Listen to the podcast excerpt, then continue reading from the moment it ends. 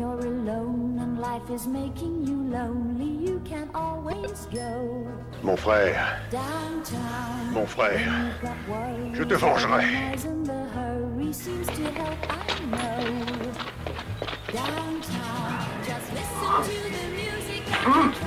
Philippe je sais où tu te caches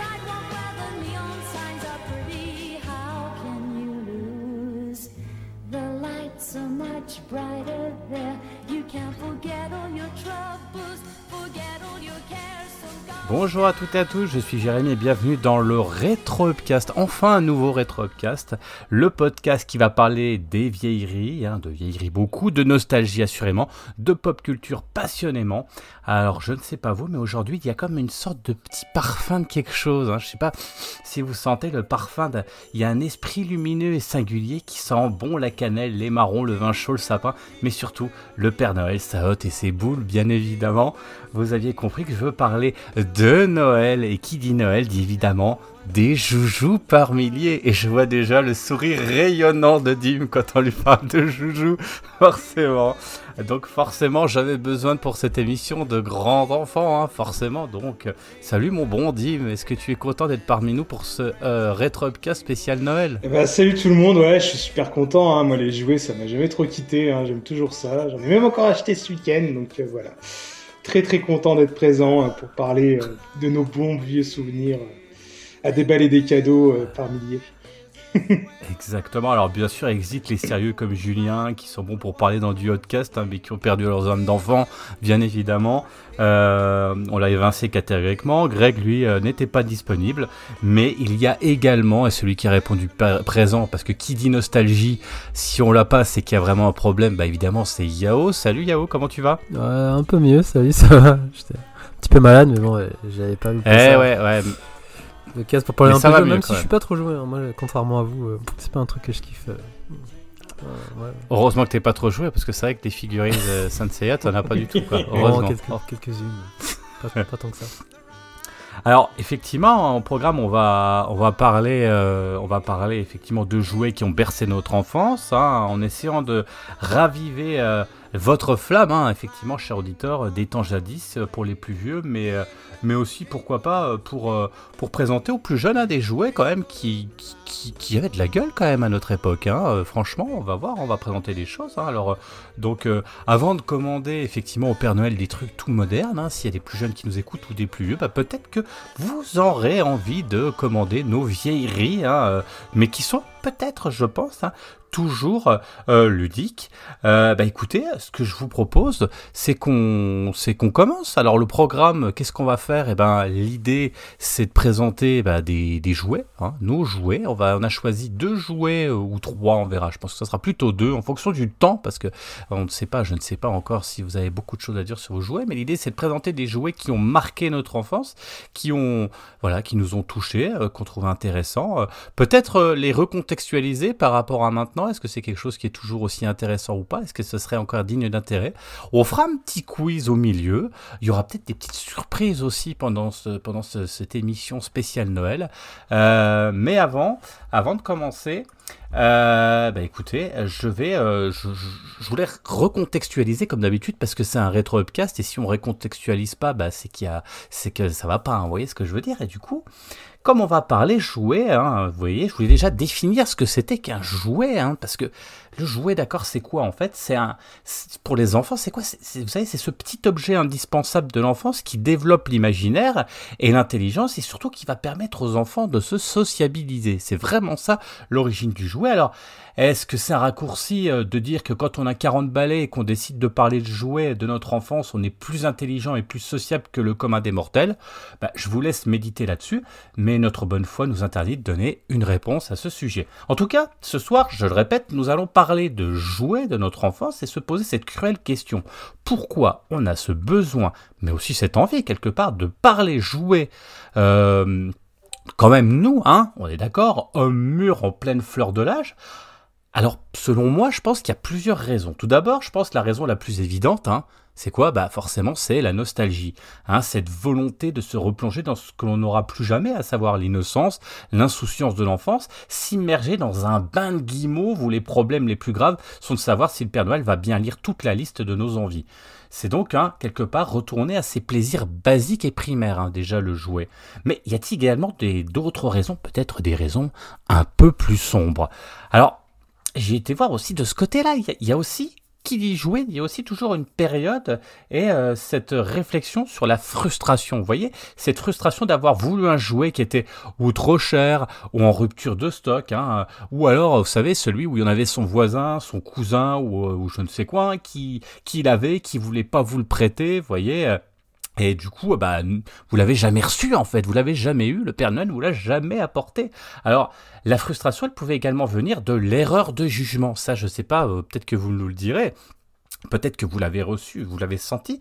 Euh, vous savez, cette, cette, cette déception, euh, parce que bah, les, les, parents, quand ils sont commandés au Père Noël, effectivement, le fameux jouet, bah, c'était pas tout à fait ce qu'on attendait. Donc, vous voyez, cette méga déception, euh, la mauvaise surprise. Hein. Moi, j'ai un exemple tout bête. Hein, vous voyez, euh, quand on parle effectivement euh, Dino Riders, on en parlera peut-être un petit peu plus tard, mais vous savez, c'était ces jouets avec des dinosaures. Moi, je me rappelle, j'avais commandé le T-Rex. C'était un espèce d'énorme Dino Riders et tout, il y avait quatre personnages et tout.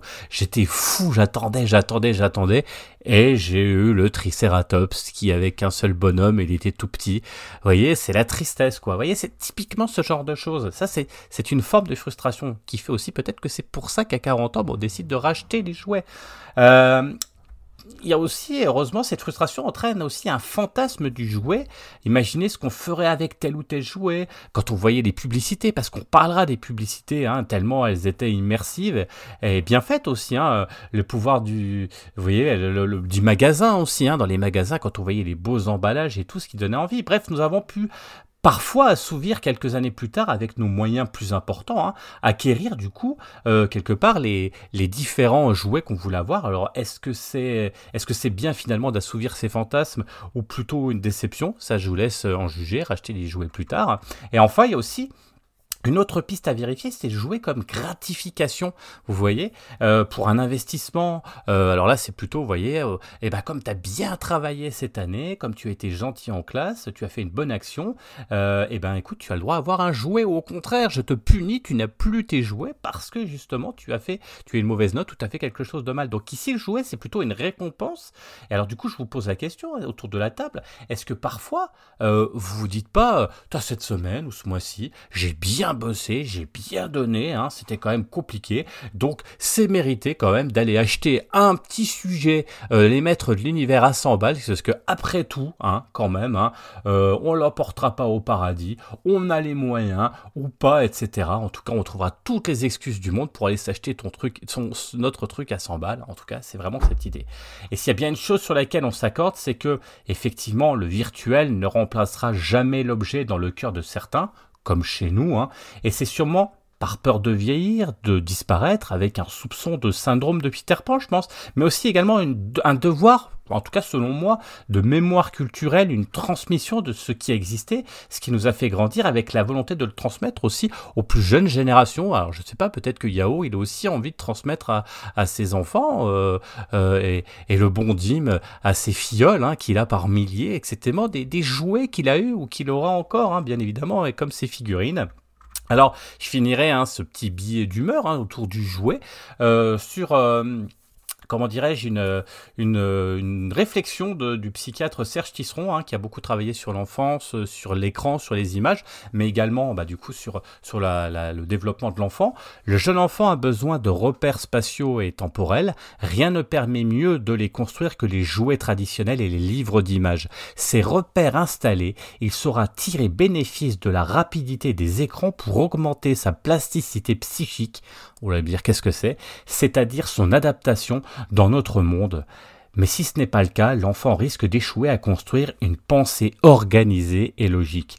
Alors, chers auditeurs, bien sûr, rassurez-vous, si vous êtes comme nous, on peut être sécurisé car notre pensée est organisée et, logique, pardon, et c'est ce qu'on va vous prouver dans cette émission ce soir. Donc écoutez, je pense qu'il est temps, si vous êtes prêts, on va attaquer et on va commencer à, discuter autour de notre premier jouet. Et du coup, euh, j'ai bien envie de laisser la parole euh, au bon Dim, qui va commencer, qui va nous dire un petit peu euh, quel jouet il a choisi de nous présenter dans cette période de Noël.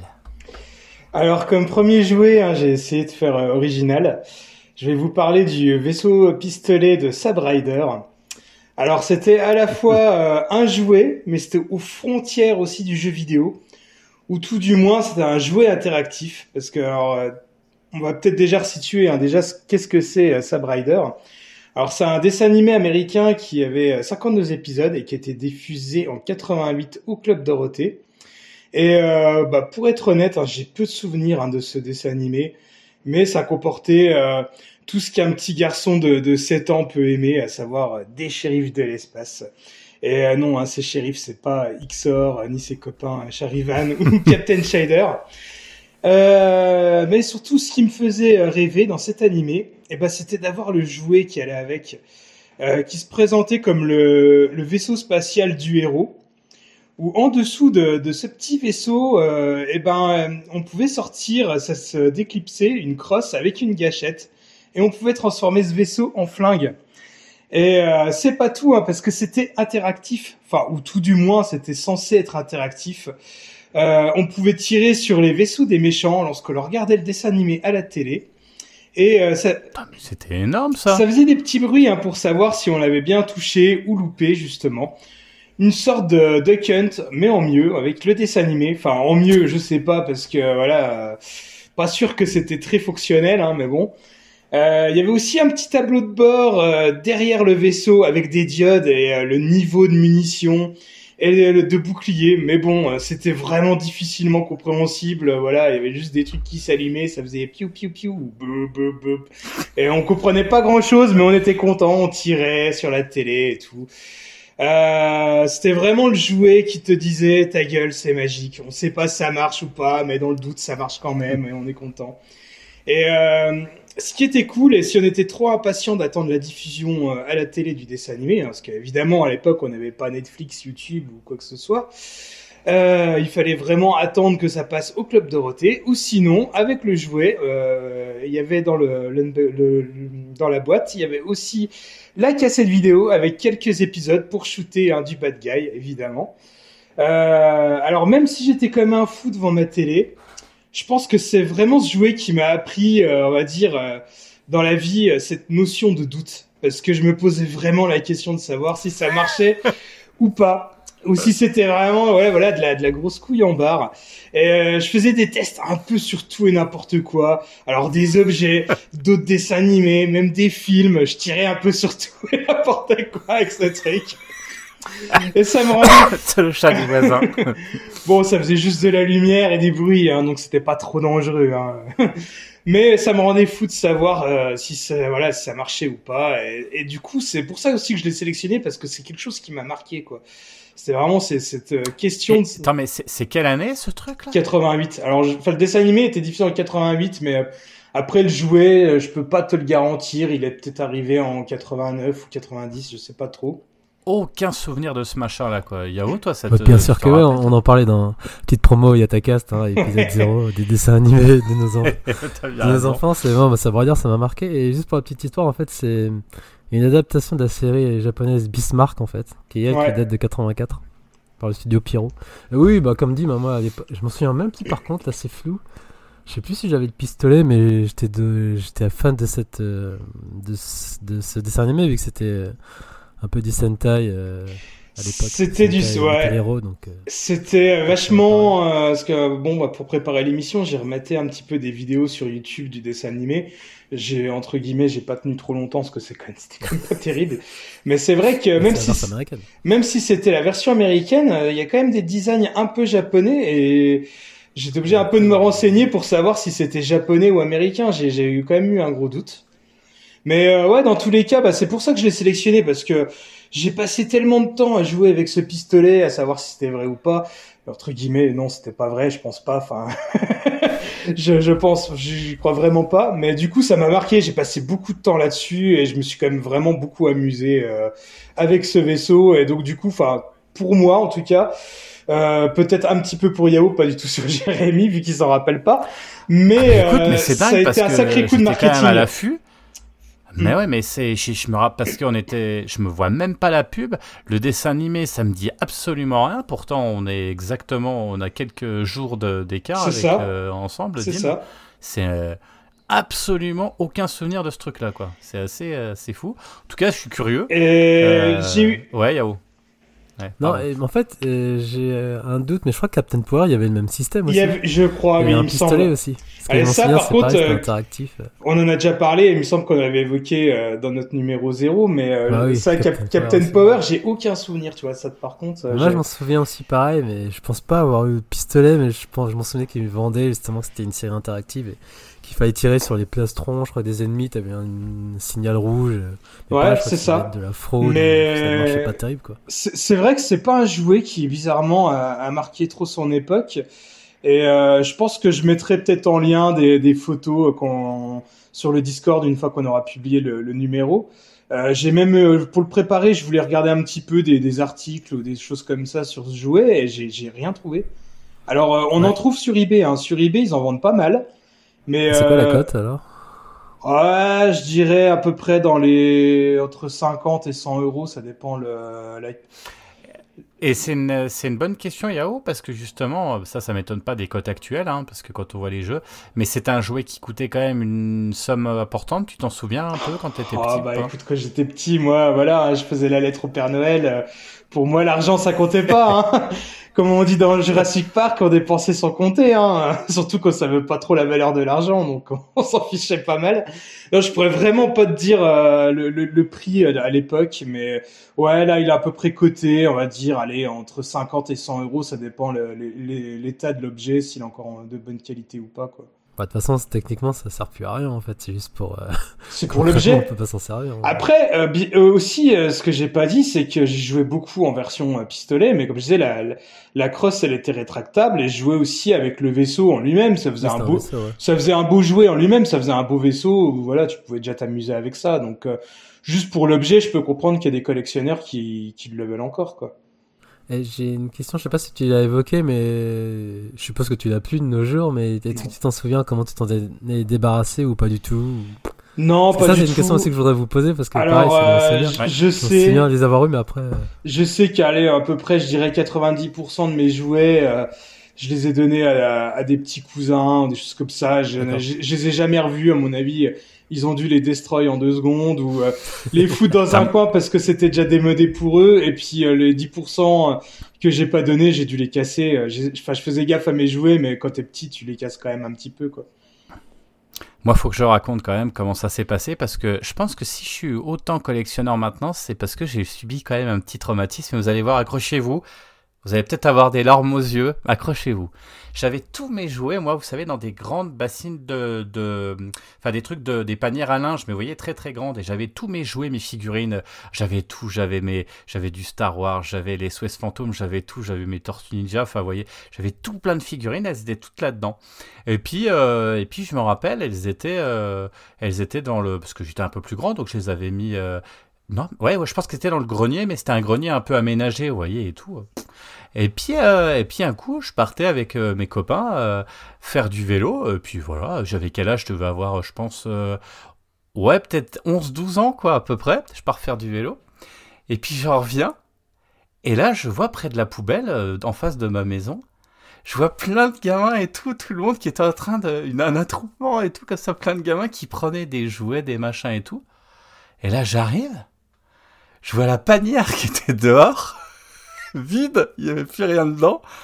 Et là, j'arrive, je rentre à la maison, puis je dis, mais qu'est-ce que. Puis ma mère, elle me dit, oh bah t'es grand maintenant, donc euh, je l'ai foutu à la poubelle, quoi. Oh, Oh, la violence, la cruauté. Oh, Madame Pochy.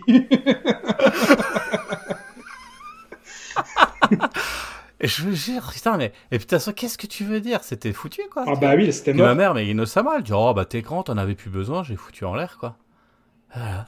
Et, et voilà comment tout a disparu d'un coup. Tous mes jouets, tout était parti. Quoi. Je suis sûr qu'à chaque repas de Noël, tu lui ressors cette, cette- cette affaire. Non, même pas trop, mais je pense qu'après, tu vois, c'est con, mais après, tu vois, cette notion de garder, de d'aller euh, chiner, etc., je pense que, mine de rien, ça peut être un truc où tu dis, bah maintenant, on me l'a fait une fois, on me le fera pas deux, quoi. Je pense. Et toi, Yao, t'as gardé un peu ou t'as plus rien du tout dans tes jouets, etc. Euh, ah, pff, alors, euh, c'est sûr, j'ai gardé les Saint Seiya, les vintage, comme on dit maintenant, mais les armures d'origine des années 80, j'en ai une partie dans une boîte à chaussures. euh, bon, on en parlait de la transmission. euh, mes, mes Bah petits ouais. jouent, mes petits jouent à ça, donc ils s'amusent à les assembler, génial. tout ça, donc ça c'est. C'est cool, et à part ça, non, en fait, c'est pareil, j'ai- des trous. Je sais que, comme toi, j'avais des Tortues Ninja, des Ghostbusters, des, du Masque, du Captain Power, etc., etc. Mais je pense que ma mère, en fait, elle a dû les, les balancer comme toi, en fait. Elle a pris c'est ça. hein. À Mais l'époque, Dino euh, c'était Riders, bordel. et voilà. Et puis finalement, qu'est-ce que c'est vrai qu'effectivement, euh, au moins peut-être que ça a été parce que finalement ça n'a pas c'est pas passé à la benne parce que tous les gamins du quartier l'ont récupéré et tout, donc quelque part, allez, on va dire que c'était pas un drame. Mais sur le coup, je n'ai pas été tant traumatisé que ça en plus. hein, donc, euh, mais mais voilà, on a tous connu de près ou de loin, c'est ce moment où allez hop, ça dégage quoi, comme on dit quoi. Et peut-être qu'il y a eu un petit dim qui est passé dans le coin ce jour-là. Euh, T'as fait peut-être un heureux, hein, on n'habitait pas si loin l'un de l'autre. Eh, c'est vrai. Écoute, hein, peut-être que t'es passé, que tu m'as pris un de mes joujoux. Mais j'avoue que ça fait Oui. chier, je me dis quand même, genre. euh, le collectionneur, entre guillemets, que je suis, j'aurais dit, ah, j'aurais bien voulu les garder quand même. euh, Ouais, après, on se dit tout ça hein, maintenant. hein. On se dit tout ça sur les jeux. Déjà, ça vaut une blinde, ces merdes en plus. Déjà Ouais, ouais, d'une. en plus. Et en même temps, on mettrait ça. Bah oui, il faut de la place hein, pour garder tout ça. hein. C'est ça. Exactement. Les amis, je vous propose qu'on continue. Yao, euh, je te laisse la parole. hein, parce que, Alors, voilà, moi, je vais rester dans mon domaine de prédiction, hein, tout ce qui est japonais. hein. Tiens donc. J'ai hésité, j'ai hésité. Je me suis dit, pour le premier, je, je vais parler de Sentai. Donc, euh, un petit euh, retour en arrière. Je sais pas si vous avez suivi euh, les premiers Sentai euh, chez Dorothée. Donc, le premier, l'iconique pour moi, c'est le Shodenshi Bioman, donc le Bioman qui est arrivé. Après, il y a eu le Ikali Sentai Maskman, donc qui est en France, qui a été renommé Bioman Maskman 2. Et le dernier, Choju Sentai Liveman, donc le Bioman Liveman 3. Donc, euh, qui n'avait rien à voir. Ils ont capitulé sur le succès du premier hein, pour dire, ah, c'est le Bioman 2, Bioman 3, et hop, comme ça, les Ouais. gamins, ils vont. Voilà. Euh, donc, moi, je vais me concentrer sur la série Maskman. Euh, donc, comme je disais, c'était Bioman 2 chez nous. Et pour la petite histoire, en fait, à la base, vous vous souvenez des jouets clubs les... Enfin, pour moi, c'était- les cavernes d'Alibaba quand on rentrait dans les jouets Ah, clubs. évidemment, c'était un évidemment. truc de fou, les quoi. magasins de jouets. Et je crois que c'est pas 300 magasins copains. En fait, euh, je fais, je fais des mélanges, mais je crois que j'ai pas tout à fait eu pour Noël celui-là. Mais bon, euh, voilà, désolé, euh, Jérémy. Mais en fait, c'est une, plus une frustration parce qu'à la base, moi, je jouais des Senseiya. J'étais à fond sur les Senseiya, bah, comme tous les gamins des années 80. c'est- C'était la figurine euh, Bandai de luxe et tout ça, mais je crois qu'elle était justement trop chère. Et à l'époque, si je dis pas de bêtises, ça oscillait entre 120 et 150 francs. Je crois à peu près ce qui ferait euh, peut-être genre euh, 30 ou 40 euros euh, de nos jours. Mais euh, Quand même.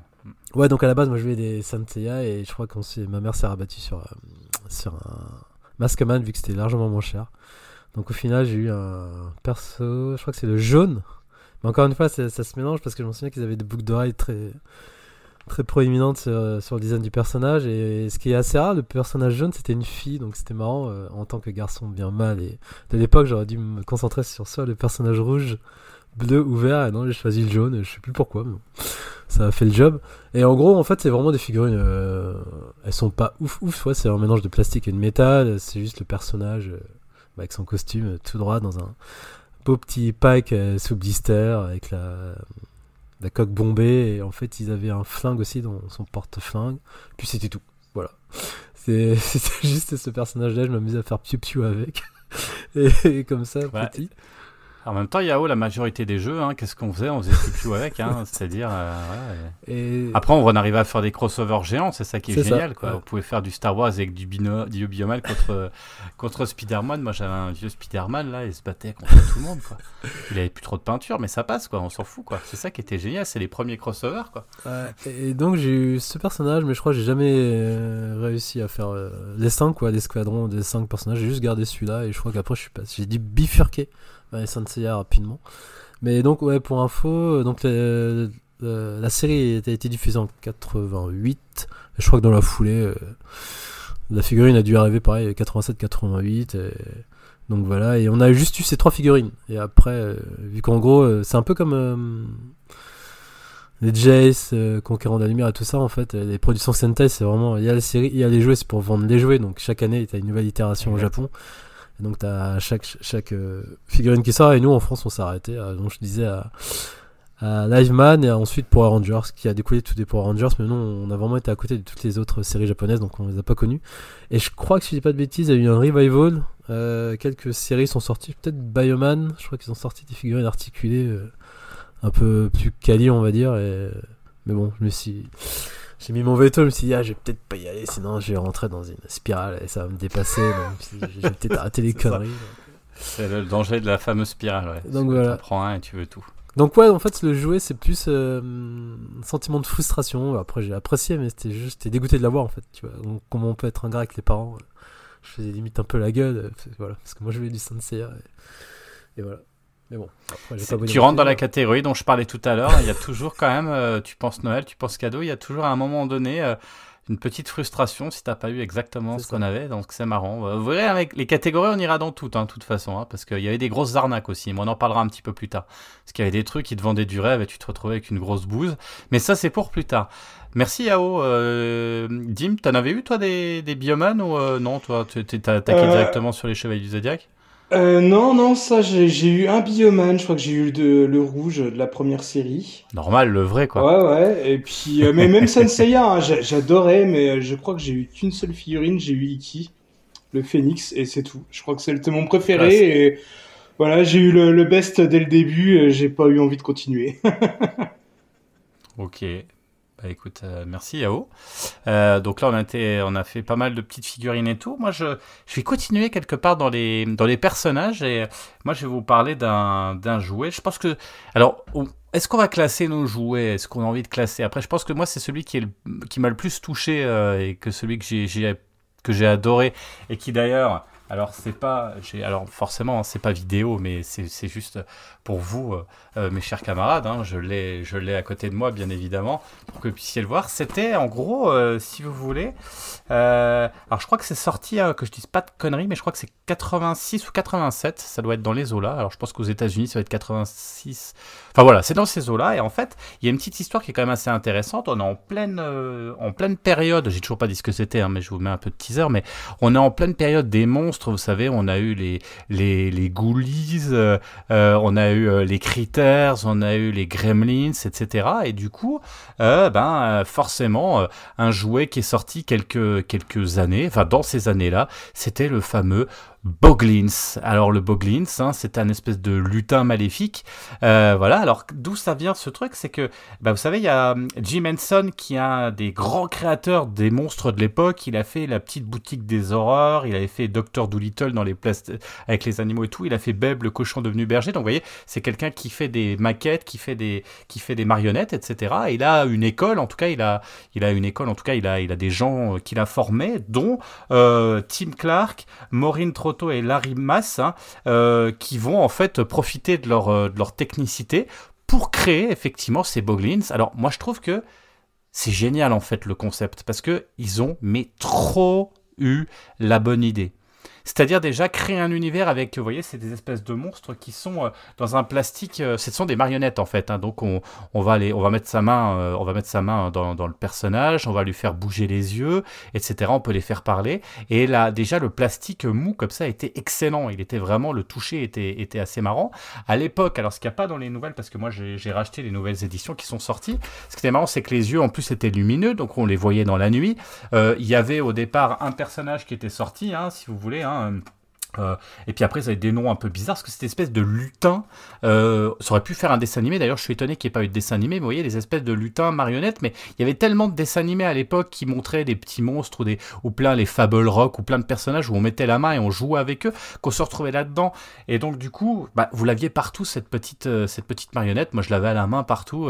On la voit partout, hein, d'ailleurs. hein. C'était, c'était moi, mais c'était mon, c'était ma peluche, hein. Je l'avais partout avec moi.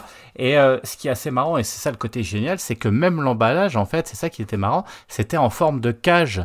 Et en fait, bah, la- l'emballage, on ne le cassait pas, on ne l'abîmait pas, parce que finalement, on rangeait son Boglins, on le sortait parce qu'il y avait une trappe, on sortait son Boglins, et on jouait avec, et après on le rangeait dans sa boîte, et il y avait côté, mais c'était presque un animal de compagnie, si vous aviez suffisamment, en fait, de de- d'imaginaire, mais, mais voilà, c'était un espèce de compagnon. Donc, euh, moi, j'avais quel âge? J'avais euh, peut-être 7-8 ans quand j'en ai eu un, après j'en ai eu un deuxième, mais c'était juste la folie. Il y avait ce côté compagnon, il y avait ce côté on pouvait jouer avec, il y avait un côté qui était très très euh, humanoïde et presque vivant dans ce personnage, qui était extrêmement bien fait, qui faisait peur parce que c'était un monstre, mais qui était suffisamment bien pensé par ses créateurs pour qu'il soit aussi attachant et rigolo. Fran- franchement, c'est un carton absolu.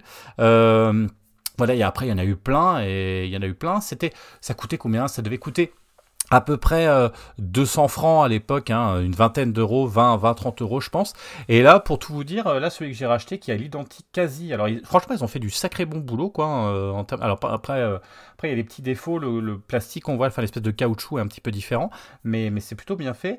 Et euh, c'est le King Vlog, hein, vous regarderez, c'est le personnage qui est bleu. Alors, il a plus ses antennes, il y a des petites modifications, mais, euh, mais vraiment, euh, voilà, c'était quelque chose de d'assez costaud. Ils les vendent à l'heure actuelle en promo, on peut les choper. Alors, c'est 50 euros en général, hein. bien sûr, ça a pris un petit peu de, ça a pris un peu. Mais par contre, moi, je crois que je les avais payés 30 euros en promo, donc c'est assez sympa. Alors, ils en sortent. Il y a les spéciales à Noël, il y a les spéciales Noël, il y en a plein. En tout cas, c'était vraiment, je trouve, un, un super jouet, une super idée, avec, euh, avec un délire de, de cette marionnette que je trouvais hyper intéressante. Je sais pas si vous en avez eu, Dim, t'en avais un. Enfin, tu connais, est-ce que vous connaissiez ce, ce Boglins? Ah oui, moi évidemment, j'en ai eu un. J'ai eu le, moi j'avais le vert. euh, je pense que c'était un des peut-être un des plus connus. Euh... Ouais. King Drock Je crois voir sur ta boîte que c'est celui du milieu. Voilà. Ouais, le King Drock. Ouais, ouais. j'ai- J'aimais, j'aimais beaucoup aussi. King Dork. J'aimais beaucoup aussi, mais je, je, je jouais pas tant que ça avec. J'aimais bien le regarder. Euh... Bon, je faisais deux trois conneries avec, mais c'était plus pour le regarder, oui. Puis euh, euh, avec la boîte, le ranger dans la boîte, euh, qui faisait une prison. Ouais, c'était le petit côté fascinant, mais c'est va dire que c'est pas le jouet qui m'a le plus marqué ou, euh, ou avec lequel j'ai le plus joué, mais euh, c'est vrai que j'adorais le design. J'aimais surtout le regarder, quoi. Et ouais, c'était c'était marquant. Enfin, quand c'est ressorti. Euh, je sais que tu t'en as reparlé euh, direct euh, quand c'est sorti et ça m'a enfin je, me- je m'en souvenais encore comme c'était hier quoi c'est un jouet qui marque quand même quoi c'est c'est c'était des designs assez forts Ouais. Yao, toi, est-ce que tu, ça te rappelle quelque chose ou t'es passé un peu à côté Si, Non. mais euh, en même temps, pour moi, j'assi- j'assimile ça à de l'horreur, vu que euh, c'est ah, pas mon truc euh, de prédilection. Et en même temps, moi, le jouet, à la base, c'est vraiment du, c'est du jeu. Et tu vois, les goblins, pour moi, c'est plus un, bah, je dirais pas un truc de collecte, mais c'est un peu limité, je trouve, dans, dans ce que tu, enfin, de mon point de vue, de ce que tu peux en faire, parce que moi, j'aime bien avoir des jouets où, genre, tu pouvais aider à articulation, en fait. C'est ça mon, mon kiff, et vraiment, euh, Ouais, mettre des personnages dans tous les sens et faire des combats avec les potes, alors que, pour moi, Goblin, c'est plus un truc, entre guillemets, de collection, déjà, de base, même si, euh, on en reviendra, mais les jouets qu'on nous vendait aussi, certains c'était de la collecte, mais là c'est vraiment un truc, euh, vraiment en plus un objet qui. que tu peux pas trop utiliser en fait. Enfin, même si après, Ah, je suppose que tu peux faire ce que tu veux quand tu mets. Quand tu te mets en mode marionnette, tout ça, mais je voyais plus un truc limitant en fait. Mais après, oui, Ouais, je je vois ce que c'est en, termes ouais. de visuel et tout. Mais non, ça m'a jamais attiré. Puis moi, j'étais un ayatollah, les jouets euh, un petit peu euh, hors euh, japonais, ça m'intéressait pas trop, on va dire, déjà à l'époque. Écoutez, on a déjà fait un jouet chacun. Ce que je vous propose, c'est une petite page de publicité, et une petite surprise juste derrière, et puis on va rattaquer avec euh, bah, un petit quiz de Noël sur les jouets justement, et je vais essayer de vous faire deviner euh, pas mal de, jouets, connus ou moins connus, euh, jeux de société, mais ça sera juste après la pub. Picpus Picpus Vous ne dormirez plus Picpus Picpus C'est un jeu fou fou fou Picpus C'est un nouveau jeu. Choisissez une couleur et attrapez les puces Picpus Picpus Faut pas qu'elle s'échappe Oh non, non, non Picpus Picpus Vous ne dormirez plus Polly Pocket, Polly Pocket, jolies poupées de poche. Polly Pocket, tu les caches, les emportes tu veux. Polly Pocket, coffre surprise pour ranger, s'amuser. Polly Pocket, et rigolo, tu les portes au doigt. Polly Pocket, maison villa, tout un monde merveilleux. Polly Pocket, Polly Pocket, les jolies poupées de poche par Mattel. Sale affaire à Pékin. Un meurtre, Un coupable introuvable, des faux témoignages, des messages codés. Bref, mon enquête piétinait. Seul le sage pouvait m'aider. J'avais trouvé. C'était Charlie le meurtrier. Les mystères de Pékin, un jeu MB. Envie de jouer? Dans Atmosphère, c'est la vidéo qui mène le jeu. Je suis le seigneur des clés. Répondez-moi Oui, Seigneur des Clés. Atmosphère, une course contre la montre, contre les autres joueurs et contre le Seigneur des Clés. Atmosphère, le premier jeu de société vidéo interactif. Atmosphère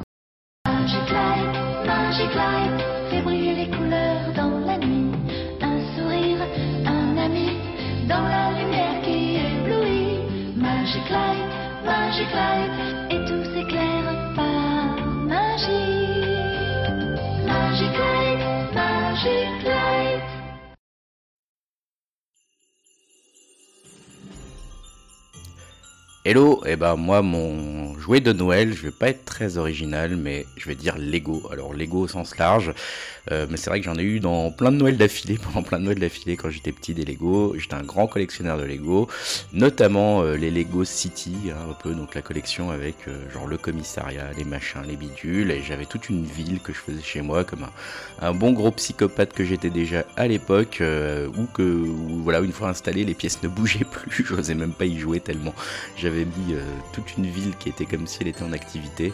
Et euh, la pièce maîtresse euh, un fameux Noël, euh, je pense que je devais avoir 7-8 ans.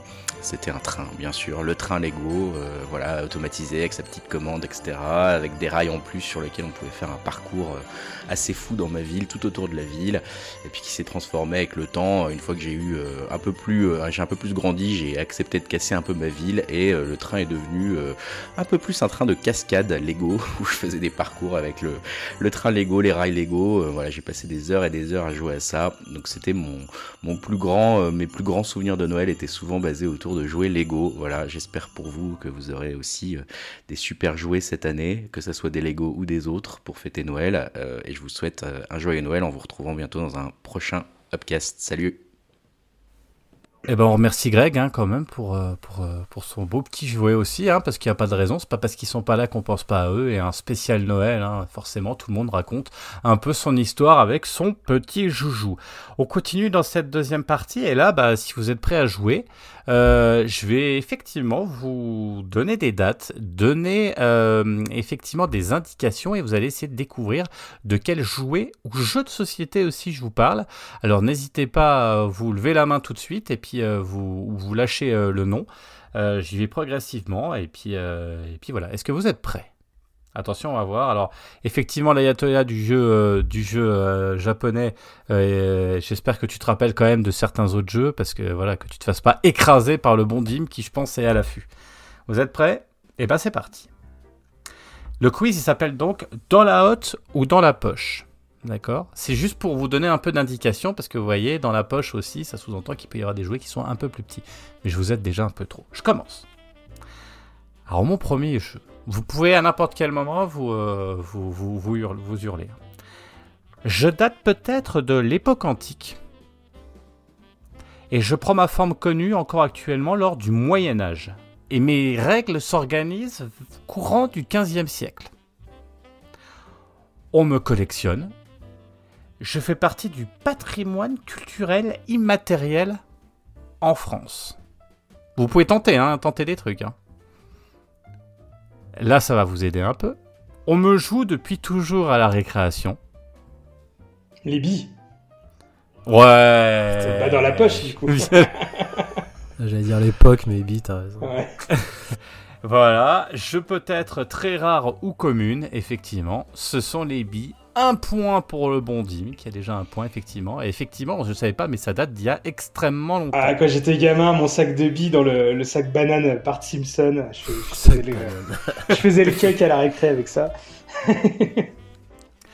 Alors, un point pour Dim. Attention, on continue. Deuxième jouet. Je rappelle, le thème c'est la hotte ou la poche.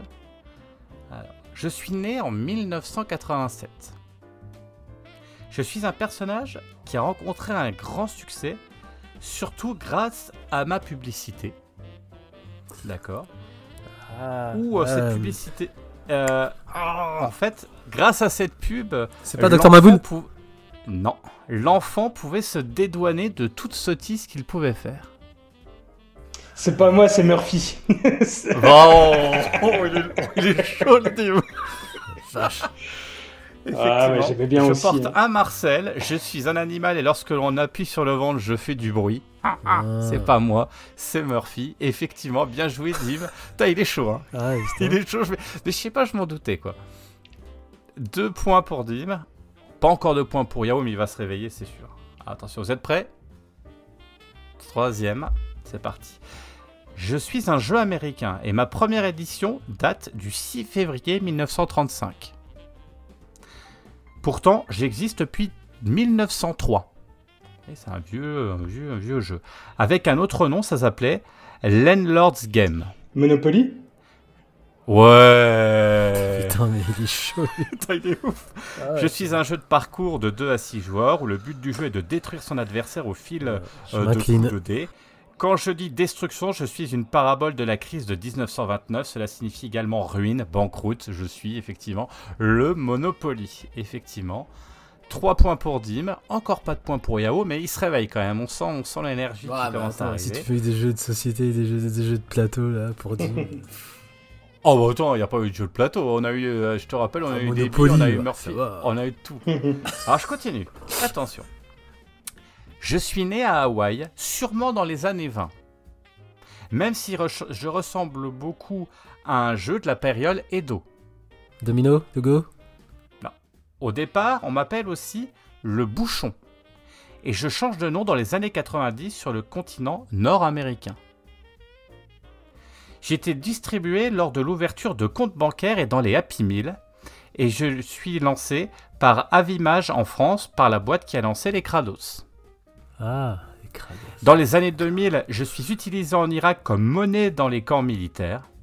Vache, Mais c'est surtout, mais c'est surtout dans les récréations que l'on me trouve.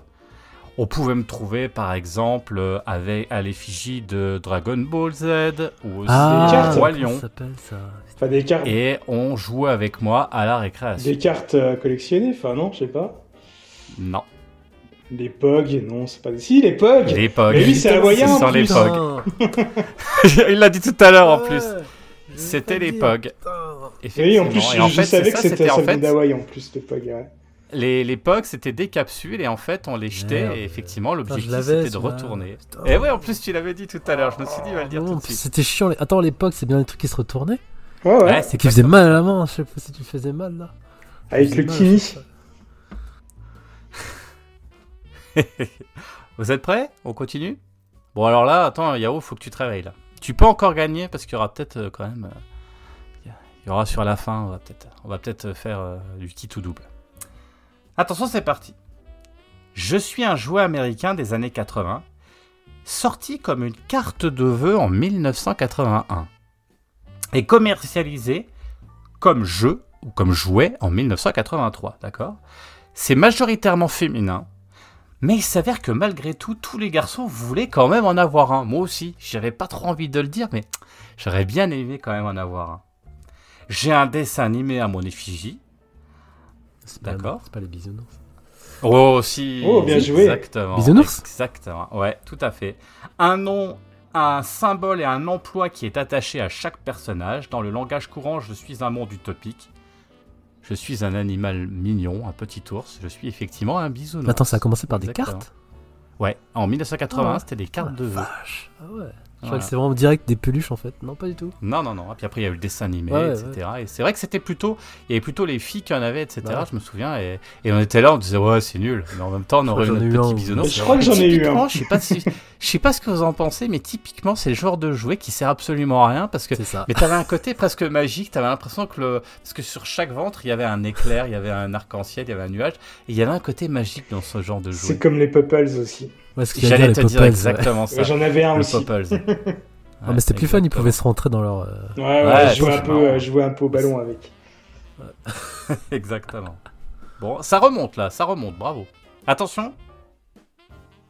Un nouveau jouet Ouais, jouet. Ou jeu, enfin voilà.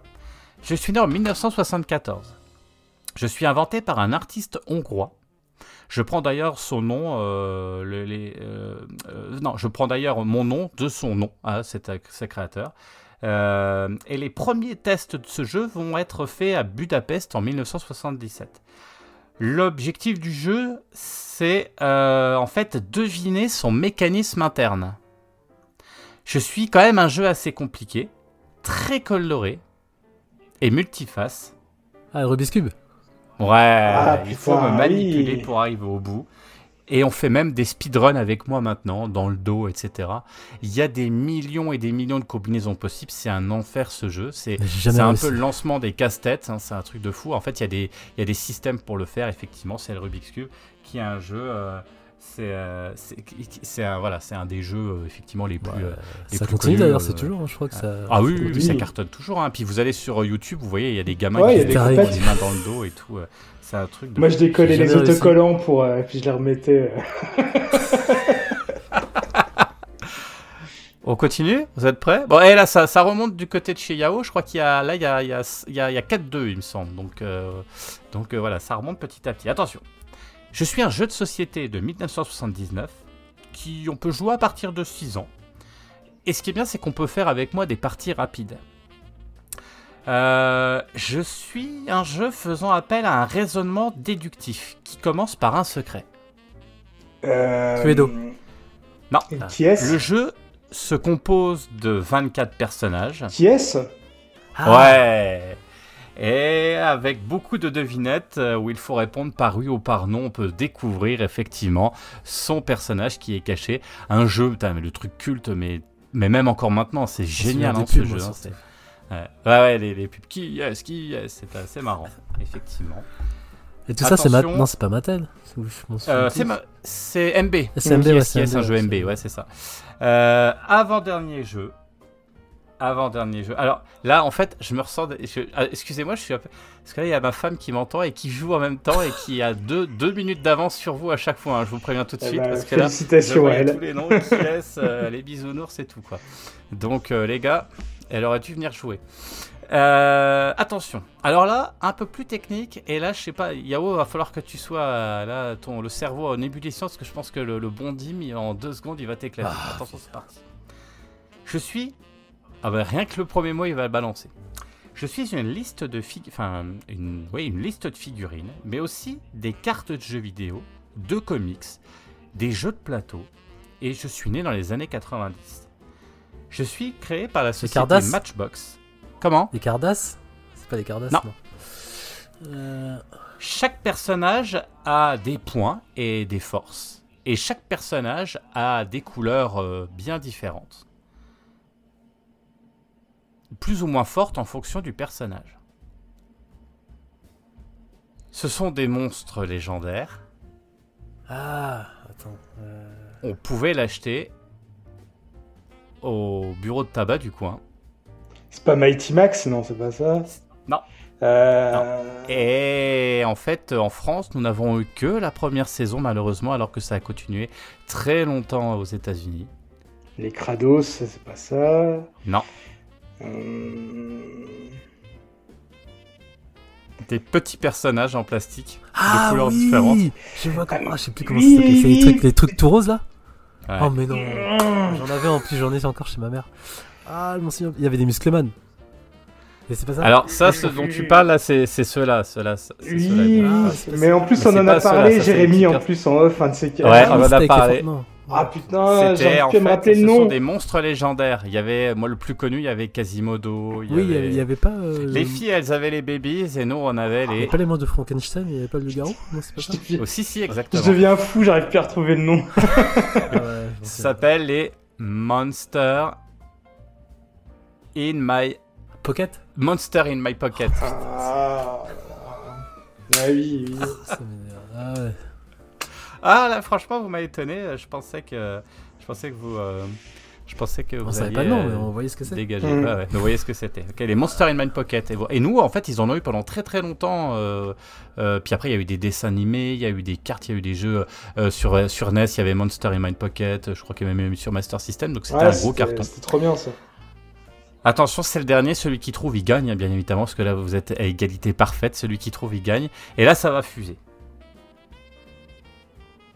Je mesure 29 cm et je suis commercialisé en 1959. Mes parents s'appellent George et Margaret Roberts. Barbie? Ouais, exactement. Ah oui, mais c'est- Bien joué, Tim. La publicité. Oh là, ça a fusé. Ah, ouais. Sandy a été plus vite que toi. Euh, Qu'est-ce que je voulais dire? Voilà, la publicité a largement contribué à ma notoriété. Je fais énormément de métiers. J'ai des, j'ai des sœurs, j'ai plein d'amis. Je fais de l'équitation. Effectivement, c'est Barbie. Donc c'est Dim qui a, qui a, qui a vois, cartonné sur. euh, pro-américain, pro-européen. Il n'y a rien de japonais. Écoute, si, j'ai parlé de Edo à un moment. Super. Ah bah, bravo Diman, balèze. Une Culture du jeu, bah, Dim. Euh, c'est bien joué, bravo Dim. Écoutez, il est temps peut-être qu'on continue notre euh, petite prospection des jeux. Et écoute, euh, bah, Yao, je te laisse présenter euh, ton, le jeu suivant. Alors, il y a une petite. Enfin, douille, j'allais dire. J'en ai fait, j'ai fait deux en un. Voilà. Vous allez comprendre pourquoi j'ai fait deux en un. Et je voulais parler de Tokei et Winspector. Je sais pas si ça vous parle. C'était. C'est une série qui s'appelait Winspector en France, qui est passée en 91 de mémoire. Et c'était du Metal Hero. Donc en fait, il y avait trois personnages. Il y avait un humain et deux robots. Ils étaient donc avec des armures euh, bah, en métal, hein, style un peu euh, Gaban. euh, enfin XOR en français, voilà, c'était dans le même genre, et c'était des flics. Euh, donc voilà. Et moi j'adorais le design. Et pour en venir aux figurines, euh, en fait si je parle de Sans, je vais parler de Sensei en même temps parce qu'en fait c'était le même moule en termes de design. C'était vendu pareil dans la même boîte, vous savez, qui s'ouvre. Euh, faut rappeler des, des, des, packs des Senseiya, il y avait des petits volets. On ouvrait et on voyait les personnages à l'intérieur. Les personnages posés avec l'armure Ouais, euh, décomposée. Ça, Rien que ça, c'était malin, c'était chouette hein, C'était hein, exactement pareil. hein. Winspector, en fait, vu que c'est la même boîte, c'était Bandai, donc c'était vraiment le même moule, donc ça avait du plastique et du métal aussi. Et donc, euh, dans tout ça, il y avait donc les trois principaux héros. Donc, il y avait rouge, euh, jaune et vert, si je dis pas de bêtises. Moi, j'avais eu le rouge. Et, et à côté de ça, il y avait son euh, sa voiture aussi, qui était une voiture de police Mm. toute rouge, euh, bien stylée. Donc voilà, j'avais juste un personnage euh, et c'était pareil que bah, c'était exactement du Senseiya, donc je m'amusais à enlever les armures, à enlever l'armure, à leur mettre l'armure, jouer avec, euh, tout ça, tout ça. Et d'ailleurs, Yao, Ouais. excuse-moi, je te coupe, est-ce qu'on pouvait faire pareil Tu sais, parce que dans les, dans les Senseiya, tu pouvais euh, faire à côté l'armure. euh, tu sais, quand tu Ouais, les porte-armures, ouais. Tout- c'est ça ouais. que tu veux dire? Ouais, non, ils en avaient pas. Ouais, tu pouvais le faire aussi dans, le, dans les Wingspector Euh, non, non, ils en avaient pas. C'était juste vraiment tu mettais sur le personnage. Enfin, si je dis pas de bêtises, encore une fois. Et donc, ouais, voilà, donc ça, c'était un bon souvenir, mais bon, tout ça pour dire que je voulais revenir à Senseiya, et forcément, Senseiya, c'est la vie, je crois que c'est le jeu que j'ai eu le plus euh, en termes de jouets et figurines. Et, et c'était en 88, si je dis pas de bêtises, j'ai eu le Siegfried de l'arc euh, God Warrior, donc euh, Asgard euh, chez nous. Et euh, bon, ouais, c'est il était magnifique. Hein. Euh, D'ailleurs, j'ai une petite question. Vous avez suivi Senseiya tous les deux, je suppose? Oui, la première, jusqu'à quand il courait comme ça, puis on voyait des petites euh, flammes qui, qui s'éteignaient avec une grosse Sanctuaire. Mais. Après, t'as arrêté ça? Sanctuaire, ouais. Ah, j'ai- hein. j'ai pas vu la suite. Eh bah ouais. Bah du coup, en fait, je sais que chez nous, on a eu donc les douches, les 5 bronzes. Euh, je sais même plus si on a eu les autres bronzes. Je suis même pas sûr qu'on ait eu les autres. On a les 5 principaux, mais genre Jabu, euh, Lulu, et je sais pas. Euh, je je crois pas. On a eu, On a eu on en a eu vintage. ceux d'argent, je crois. Il me semble qu'on les, on les a eu aussi, les chevaliers noirs. Oui, je vais dire les bronzes, Ouais. euh, Ouais, ouais. or, euh, les 5 principaux, on les a pas eu, je crois. Donc après, les 12 chevaliers d'or, on les a eu. Et après, Asgard, à votre avis, est-ce qu'on a eu toute la gamme ou pas? Ah bah, je suis sûr que non. Non, je pense pas non plus. Euh, Bon, euh, toi, tu, tu vas pas savoir, euh, Jérémy, mais toi, Dim, tu vas savoir lesquels sont pas sortis? Bah vas-y, dis-moi. Tu sais pas, en fait. Hein? Non, t'as aucune idée? Bah je dirais, là, vu que tu poses la question, à mon avis, euh, ça doit être les, les plus connus qui sont pas sortis. Et bizarrement, non, c'est pas ça. Genre, bah, Poséidon lui-même. euh, Non, non, je te parle de l'arc euh, Asgard. Ah. Asgard, ah oui, oui. Ouais. Excuse-moi, ouais, la fatigue. Euh... ouais, Asgard, je l'ai vu qu'une fois. euh, J'ai plus de souvenirs des bonhommes, mais Ah. dis-moi quand même. Ouais, donc en gros. euh, Donc, vous il y a Siegfried qui est sorti, il y a Bud Darka, euh... Donc t'as Lulu, Fenrir aussi qui est sorti. Donc ça en fait 3. Et c'est tout. Et ceux qui sont pas sortis, donc t'avais euh, la, euh, la harpe. Je sais pas bide, donc c'était Mime. Euh, t'avais Thor aussi. Et. Euh, euh, pas Epsilon. Ah, Alberic de Maigres, voilà, qui n'était pas sorti. Et comment ça se fait que c'est pas sorti? Parce que c'était quand même le carton Je plein à l'époque? Que bizarre. je sais pas pourquoi il n'y en avait pas qui sont sortis. euh, C'était bizarre, ouais, qu'ils aient pas fait la gamme complète. Et il y avait Hagen aussi qui était sorti. Donc en gros, je crois qu'il y en avait euh, 4 sur 7, si je dis pas de bêtises. Ouais, Et c'est pareil pour Poséidon. T'as eu 2-3 aussi personnages qui sont pas sortis. J'ai pas compris si c'était dû à la popularité série qui, qui était en baisse ou pas. Mais ça, euh, j'ai jamais su pourquoi une partie des, des n'était pas sortie. Et donc pour en revenir à ça, donc j'ai eu Siegfried et ça m'a fait mon Noël. et J'étais très content. Et vu que j'avais d'autres personnages, euh, on jouait avec des potes et vu qu'on prenait pas trop soin des, des figurines, on s'amusait à. Vous savez, comme dans, dans l'animé, ils se prennent des coups, ils tombent par terre, on s'amusait à râper les, les- les têtes sur la moquette. Ça moi, je m'en souviens que je Oh, ça va, c'était de la moquette. J'avais, j'avais Iki, et je m'en souviens, le passage avec Shaka, à un moment il se fait couper son bras, ou un truc comme ça, je crois. de Non, même pas, non, non. Vous avez coupé le personnage du coup? Non. Voilà, les bras. Oh putain, non Ah le scandale En fait, à la base, c'était des jeux, donc moi je les prenais comme un jeu, mais on- bien plus tard, on savait qu'en fait, c'était plus des objets de collection, quand même, mine de rien. Ouais. Mais bon, nous, nous, on le prenait pour des jeux, donc euh, on, met- on, tu on mettait du sang sur les visages, enfin, c'était un jouet, quoi. On était gamins, donc euh, on y allait à fond avec, donc ça nous, on s'amusait avec. Donc euh, voilà, donc c'est juste Et pour tu parler- les as toujours Euh, alors, comme te disais, j'ai une boîte avec quelques Ouais. figurines de l'époque, ouais, que j'ai gardé, genre notamment Asgard, du, du Chevalier d'Or et Poséidon, et des bronzes aussi. Donc j'ai quand même en, en, en boîte, et une que j'ai rachetée, parce qu'il y a un moment, il y a eu un boom euh, des figurines. À un moment, un moment, elles valaient plus cher, à un moment, ça remontait, et entre les deux autres, j'ai racheté le Saga, en version japonaise. Donc voilà, c'est le seul que j'ai en état.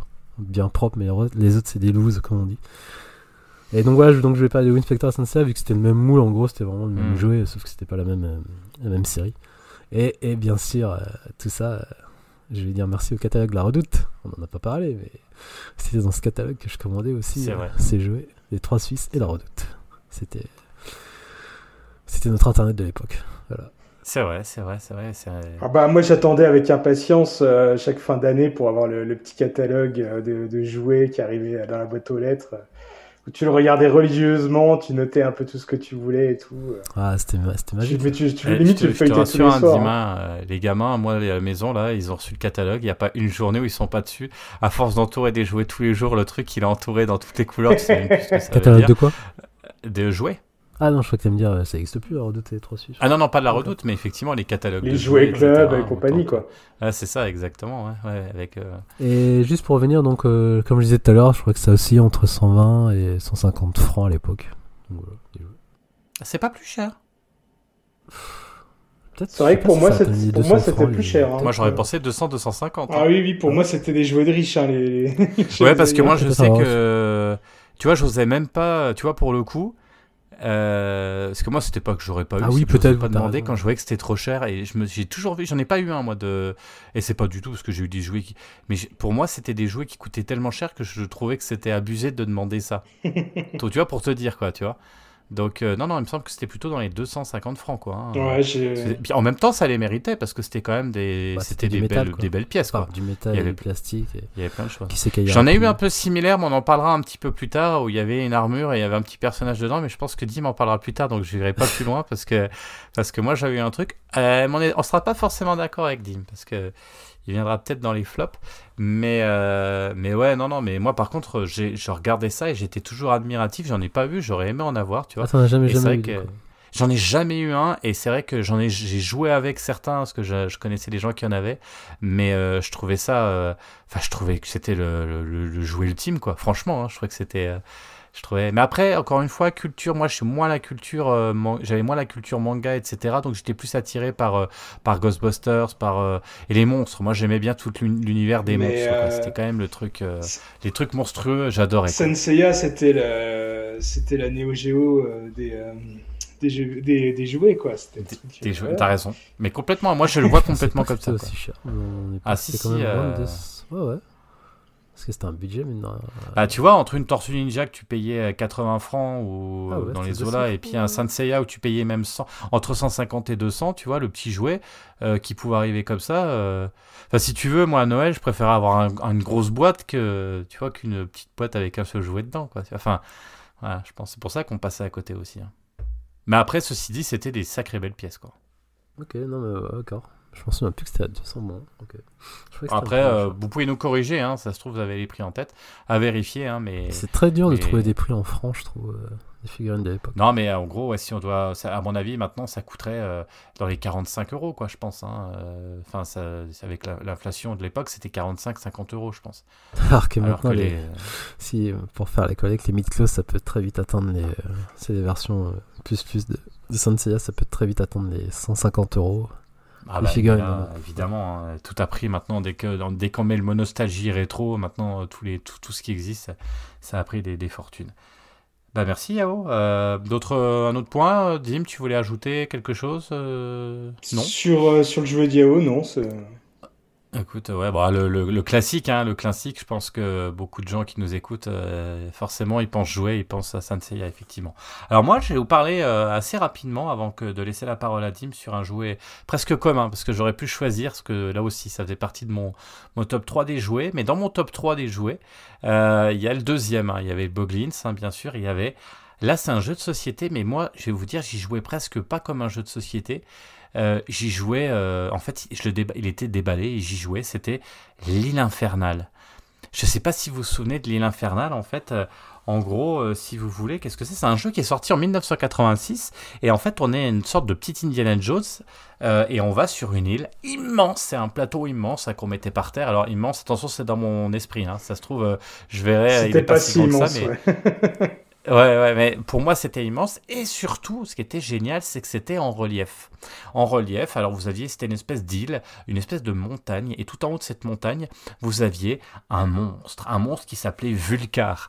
Et Vulcar, sa spécificité, c'est qu'il crachait des boules de feu. L'objectif, c'était de récupérer un diamant, en fait, qui était juste à côté de Vulcar, et à la manière d'un jeu de loi, en fait, et et certaines cartes, on devait se déplacer. Mais attention, parce que parfois, on se prenait une boule de feu et on retrouvait, on descendait tout en bas dans des rigoles, etc., où on mourait. Et, et ce jeu, alors, finalement, ça reste un, un, un jeu de loi plus plus, on est bien d'accord, mais il avait un tel background, un tel univers, que c'était, enfin moi je jouais presque, des fois je jouais pas en jeu de société, mais je jouais avec, ces, parce que ça faisait, on parlait tout à l'heure des petits personnages qu'on avait, mais les petits personnages, l'univers, l'environnement, ça allait être dans le sable, dans le jardin, dans la cour de récré, ça allait être dans notre chambre, etc. Mais là, ce qui était génial, c'était qu'avec ce plateau, on avait un véritable environnement. Et avec votre petit Indiana Jones, qui était ton petit personnage qui était jaune, qui était vert, qui était rouge, etc., euh, on pouvait jouer tout seul. Et du coup, on lançait les boules. Et puis, c'était tellement, il y avait tellement de petits détails, de petites choses et ces boules de feu qui tombaient que moi, mais j'étais fan. Je ne le fermais jamais. Il était sur une table qui est au milieu de ma chambre. Il était tout le temps ouvert. Et puis, je passais mais, des heures à jouer avec les copains, bien évidemment, mais aussi tout seul parce que je trouvais que c'était tellement immersif et tellement sympa que c'est vraiment un jeu qui m'a marqué, que je suis dégoûté de plus avoir parce que là, je voulais jouer avec mes gamins et j'étais regardé euh, s'il y en avait et euh, j'ai regardé sur les Vinted, sur le Bon Coin, ça coûte 150 balles. Les gens, ils abusent quoi sur des trucs, euh, voilà. Donc du coup, j'ai laissé tomber. Mais je pense que je, me demande si là même ils, ne l'ont pas déjà ressorti parce que c'est tellement un jeu culte euh, que voilà que je pense que que ça peut intéresser. Donc donc je sais pas si euh, ouais ouais Dim, tu l'as eu toi? Ah ouais, je l'ai eu, j'adorais. Enfin, c'est vrai que le, plateau en relief et tout, c'était magnifique avec les billes qui, qui roulaient, euh, c'était vraiment trop trop bien. Mais euh, ce que je voulais dire, alors euh, peut-être qu'il est euh, difficilement trouvable, ou, enfin avec un prix pas très abordable maintenant, mais c'est quand même un jeu qui a fait des émules. Euh, il y a pas longtemps, bah, avec ma, filleule, euh, elle a voulu que je joue à un jeu avec elle, et euh, ça ressemblait vachement à ça, sauf que c'était une maison hantée. Et Hmm. en carton, avec plusieurs pièces, et tu devais traverser la maison hantée, et de temps en temps, si tu tombais sur certaines cases, tu avais des billes qui te pouvaient tomber, mais les billes, tu avais plusieurs couloirs et tout, pour, euh, elles pouvaient passer dans différents couloirs, des fois elles te touchent, des fois elles te loupent et tout, et ça m'a vachement fait penser à, à, à ce, fameux jeu-là, et je me suis dit, ah ouais, bah en fait, euh, il a fait des émules, quoi.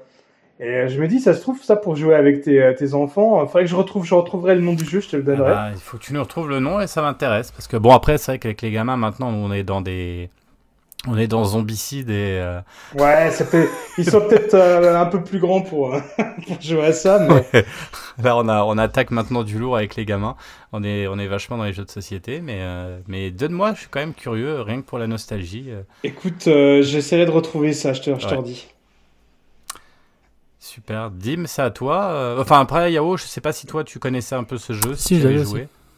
Ouais, ouais, ouais. Ah, si, j'adorais. Pareil, Pareil, euh, pareil le plateau. et- À l'époque, c'était fou. Mais pareil, j'avais plein Ouais. de jeux aussi de plateau. Mais je crois qu'ils ont dû aller, aller à la benne, à la poubelle. Il y avait beaucoup de jeux quand même avec des billes et tout, c'était quand même sympa ça. hein. Bah, c'était efficace, hein, c'était pratique, ça fonctionne bien, quoi. Ça, c'est clair. Dim, on te laisse euh, sur ton Ouais. deuxième jeu. Ouais, Alors là, et puis euh, un jeu, euh, un jeu, on va dire en commun avec toi, hein, et je t'invite à participer Ah. parce que je, je sais que c'est un de tes jeux de cœur aussi. Ouais, c'est la, la gamme du savant fou et euh, bah pour mon cas surtout le, le jeu où on devait di- disséquer un alien. Euh, c'est sûrement le jouet qui me faisait le plus envie. Alors euh, euh, un peu comme Cyber Rider, hein, merci les pubs hein, entre deux, dessins animés du club Dorothée. Euh, ça regroupait tout ce que euh, voilà ce qui pouvait plaire euh, à un gamin. C'était fun, c'était dégueu, c'était un peu trash. Et il y avait du slime. Et à cette époque, euh, bah, plus il y avait du slime, et plus c'était cool.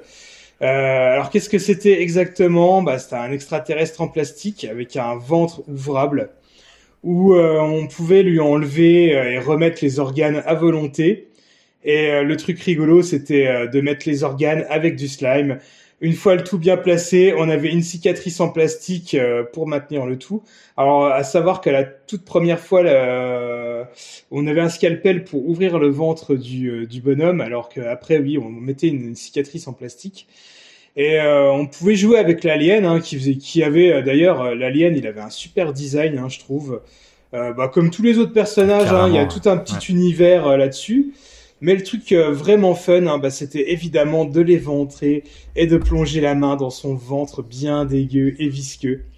Et euh, par contre, alors pour parler, on va dire un petit peu reprendre le langage des jeux vidéo, euh, c'était un jeu qui était super, qui me faisait rêver et tout.